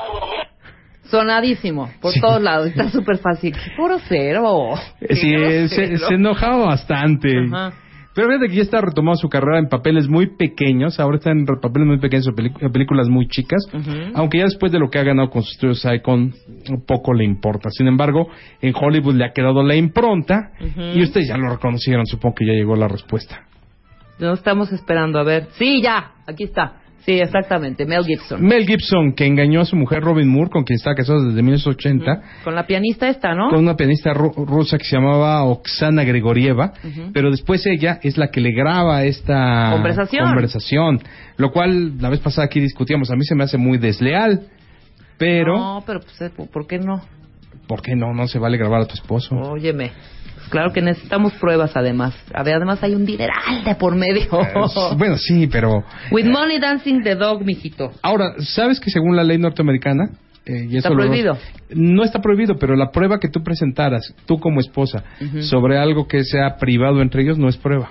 O sea, o sea, existe claro. una confidencialidad tácita que no existe en la legislación mexicana, pero en, en la legislación norteamericana sí existe una confidencial- Si yo confidencialidad. llevo, si yo llevo una prueba de una llamada donde mi marido, me- mi ex marido me está insultando terriblemente, ¿no puedo demandarlo por eso? Mm, Lo que pasa es que podría ser como un factor, pero él diría, bueno, es que eso es confidencial, ¿no? Es Claro. una cuestión que quedaba entre nosotros. Pues ahí está. Ahí Mel está. Gibson, Robin Moore y la pianista rusa. El Y siguiente audio. Vamos con esta señora que está nominada al Oscar y también la engañaron con alguien con quien Ay, esta sí no me dio una debía. pena terrible, exacto. A ver si adivinan quién es ella. Houston, this is Mission Specialist Ryan Stone. Ya es muy Ya, es fácil, muy la fácil. película está nominadísima. Ajá. Se va a llamar El prisionero del rock and roll con Elvis Presley en DVD. La primera persona que nos diga y la engañan con una Es que tatuadora. aparte, ¿estás de acuerdo? Y aparte, acababa de ganar el Oscar por la película Sí. anterior. Acababa, O sea, era recién salidita, o sea, una mujer exitosa, con un Oscar en las manos, ¿no? Eh, guapa. ¿Qué más? ¿Qué más? O sea, ya uno que se espera, ¿estás de acuerdo? Y con una tatuadora. Sí, y aparte no una tatuado- tatuadora de nivel, es una persona de muy y bajo horrenda. nivel. Y horrible. Horrible, horrible además. Bo, pero también el señor no, no, no valía gran cosa la pena, ¿eh? Dilo. Sandra. Bullock y Jesse James. Exactamente. Engañó con la ¿Pero tatuadora. qué estarán pensando estos señores? ¿O qué es, eh, quieren la como salirse del, del rollito de la estrella y de, de- y de toda esta este marketing, toda la parafernalia y vivir como algo mucho más auténtico, mucho más, eh, no sé. Había un libro, no recuerdo el título, si alguien lo sabe, que me lo puede recordar, pero es un libro de hace muchísimos años, estamos hablando de principios del siglo XX y de los inicios del psicoanálisis, en el cual el autor eh, decía que por qué muchos hombres se sentían em, inclinados a engañar a sus mujeres. Es una inseguridad total, hijo. Esto. Mm, No, él daba otra explicación psicológica. Y siempre con gente muy bajo nivel. O sea, siempre hombres de clase media o clase alta Ujú. escogían a mujeres de clase muy baja para engañar a sus mujeres y muy feas. Y entonces este autor te explicaba, ojalá alguien recuerde el título del libro, que yo creo que ya está en desuso, pero él explicaba que era porque en ese entonces las primeras experiencias sexuales de los hombres eran con gente de muy bajo nivel. Pues tenían esa, cre- esa Ten- memoria. esa fijación. Esa fijación de su primera vez y, y querían revivir esa fantasía. Esa fantasía, a mí me late que es un rollo como de inseguridad total, que estás viendo quizá que te está comiendo el mandado acá y vas con alguien como de un perfil un poco más bajo para estar tú arribita. Eso es lo que yo creo. Puede Creo. ser. Sería cuestión de que viniera aquí alguno de nuestros grandes colaboradores psicoanalistas y demás y nos diera una explicación. Exacto. La siguiente es el peor chisme porque en esta época se reavivó. Le vamos a dar la, el DVD de Sparkle y además la novela de Alex Adams, que da- está buenísima, Caballo Blanco. No la he visto, ¿sí está buena? ¿La novela? La novela, la novela. sí Perdón, está no muy la buena. leído. Eh, Es de Pero- ciencia ficción. Le- la portada está espantosa porque no te dice nada acerca de lo que se trata, No la pero es sobre el futuro. Vale mucho la pena. Y quien nos diga quién es este señor y ahorita les platicamos un poco de este terrible chisme. No, you're crazy. I am. You, you, you know, you're, you're, you're God's answer to Job. You know, you would have ended all, all argument between them. I mean, he would have pointed to you and said, you know, I do a lot of terrible things, but I can also make one of these, you know, and, and then Job would have said, yeah, okay, well, you win. La música y la voz La voz inconfundibles. inconfundible. La música que tienes de fondo y la voz de este señor inconfundibles. Seguro ya le van a dar. A ver, cuéntate que ahorita está además de moda. Se volvió a poner de moda porque la hija que supuestamente sufrió la agresión lo sacó. Ya, ya llegó, ¿verdad? La, Públicamente ya. ya llegó, ya tenemos la respuesta. Son Woody Allen y Mia Farrow. Ajá. Resulta que en 1990-91 escan- eh, inicia el escándalo cuando Mia acusa a Woody Allen de haber abusado de la niña. Todo esto a raíz de que Woody Allen empezó a andar con la hi- hija de ella. Ahora, mucha de gente dice, es que era su hijastra. No, él no tenía nada que ver, era hija de André Previn y Mia Farrow, a quien, por cierto, Mia También Mia Farrow le bajó a a André. Dory Previn le bajó. Exacto, le bajó al marido. Hasta escribió una canción que se llama Ten cuidado con las niñas, muchachos más jóvenes. Ajá, ¿no? exactamente. Donde una de las frases de la canción Y dice: que Mirra, Mirra, Mia, by the way, tenía cuántos años? 19 en esa época también. No, en esa época ya tenía 24. Ah, no, con Frank Sinatra. Con Frank ¿no? Sinatra se casó de 19. De 19 años. Y Frank Sinatra tenía 50. Exacto. Y luego Mia tenía 24 cuando le baja la, el esposo, André Previn, a, a esta Dory Previn, y luego anda con Woody Allen. Y entonces cuando Woody Allen empieza a andar con Sun Yi, que supuestamente tenía entre 19 y 21 años, no hay precisión porque eh, sus papeles de Corea estaban traspapelados. Exacto. Entonces ella arma el escándalo de la, el, ¿cómo se llama? La cuestión del abuso sexual sobre la niña. Sobre, pero sobre Dylan. Dylan, que si era hija biológica, que si es hija biológica de Woody Allen, Ajá. tiene, ellos tienen dos hijos biológicos y entonces viene todo el chisme y la separación. Ahora, eh, hubo juicio, en realidad no llegó a juicio, pero sí hubo investigación y la investigación concluyó de que no hubo abuso sexual. Sin embargo, ya la impronta quedó y la duda para siempre. Y ahora esta Dylan, que ya se cambió el nombre a Malone, Ajá. saca y dice que sí hubo, pero ya estando mayor. Woody Allen ya respondió en una carta y dice, pues es que pues, es una cuestión que no viene al caso. Ajá. Ya está respondido esto, la ley hizo sus investigaciones. Ajá. Pues sí, y es lógico que Bueno, siga siempre hay dos versiones, es lo que nos gusta. Es tema serio, la- el abuso infantil, tema muy, muy serio, que no vamos a discutir ahorita en este programa. No. Pero siempre hay dos versiones. Sí, por ¿no? supuesto, pero acá, acá la cuestión es que como el chisme es público, Claro. hay que irse a las cuestiones que determinaron las cortes. Y en las cortes se determinó que no, Que existió ese sexual, abuso sexual a la niña. Exacto. La relación con de Woody Allen con Sungi es cosa aparte y luego Mia pues la ha regado porque por ejemplo ha afirmado que a lo mejor el hijo que supuestamente es, Es de Woody Frank Sinatra. es de Frank Sinatra. O sea, y, andaba con Woody en ese tiempo, estaban casados. estaban casados. Bueno, no casados, nunca No, estuvieron estaban casados. saliendo. Salieron. Ahora, también hay que to- tomar en cuenta esto, ¿eh? Ni siquiera los de ellos era un concubinato, porque él vivía en su, departamento. También vivían en En su, su departamento. Aparte era claustrofóbico. Exacto. Siempre estaba como rodeado de las todas las nanas. Eh, eso también lo, afir- lo afirman los que hicieron la investigación. Si supuestamente el abuso sexual fue en el ático, era en un lugar donde él no entraba, porque era claustrofóbico. Entonces es una serie de dimes y diretes. Exactamente. La cuestión es que es un chisme desagradable porque involucra a un menor. Totalmente, ahí Y- sí estoy de acuerdo. Y la verdad es que también es un chisme que es muy extraño en una persona como la de Woody Allen, que tú esperarías este chisme de mu- mucha gente hollywoodense, pero no de un creador como Woody Allen. Sí, claro. Ahora, hay gente que dice, es que si la niña lo afirma, yo le creo a la niña. Desafortunadamente yo, en base a, a la educación que tuve, como yo estudié Derecho, yo prefiero creer más en la que dicen los investigadores, después de investigaciones que duró casi Años. meses, meses. Y hay otro, otro factor que también determina mucho esto. Resulta que Woody Allen y Sun Yi tienen dos niñas adoptadas. Exacto. Y se hicieron averiguaciones psicológicas y de todo tipo para poder darles la adopción. Si hubiera habido algo, un indicio aunque sea medio sucio Las leyes en de el Estados Unidos son muy muy severas. estrictas, no Sí, hubieran claro, logrado hubieran adoptar. dado. Ajá. Punto. Punto.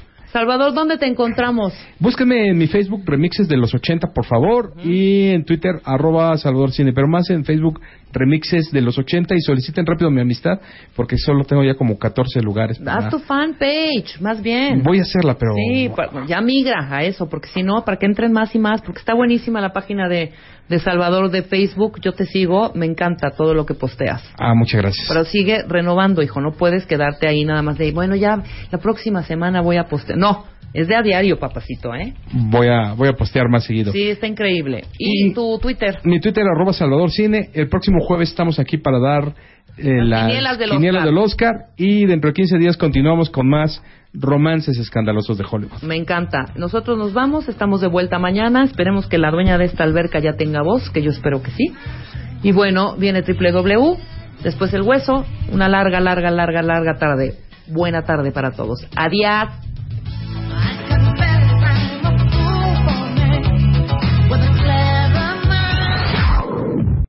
Amplify your career through training and development solutions specifically designed for federal government professionals. From courses to help you attain or retain certification, to individualized coaching services, to programs that hone your leadership skills and business acumen, Management Concepts optimizes your professional development. Online, in person, individually, or groups, it's training that's measurably better.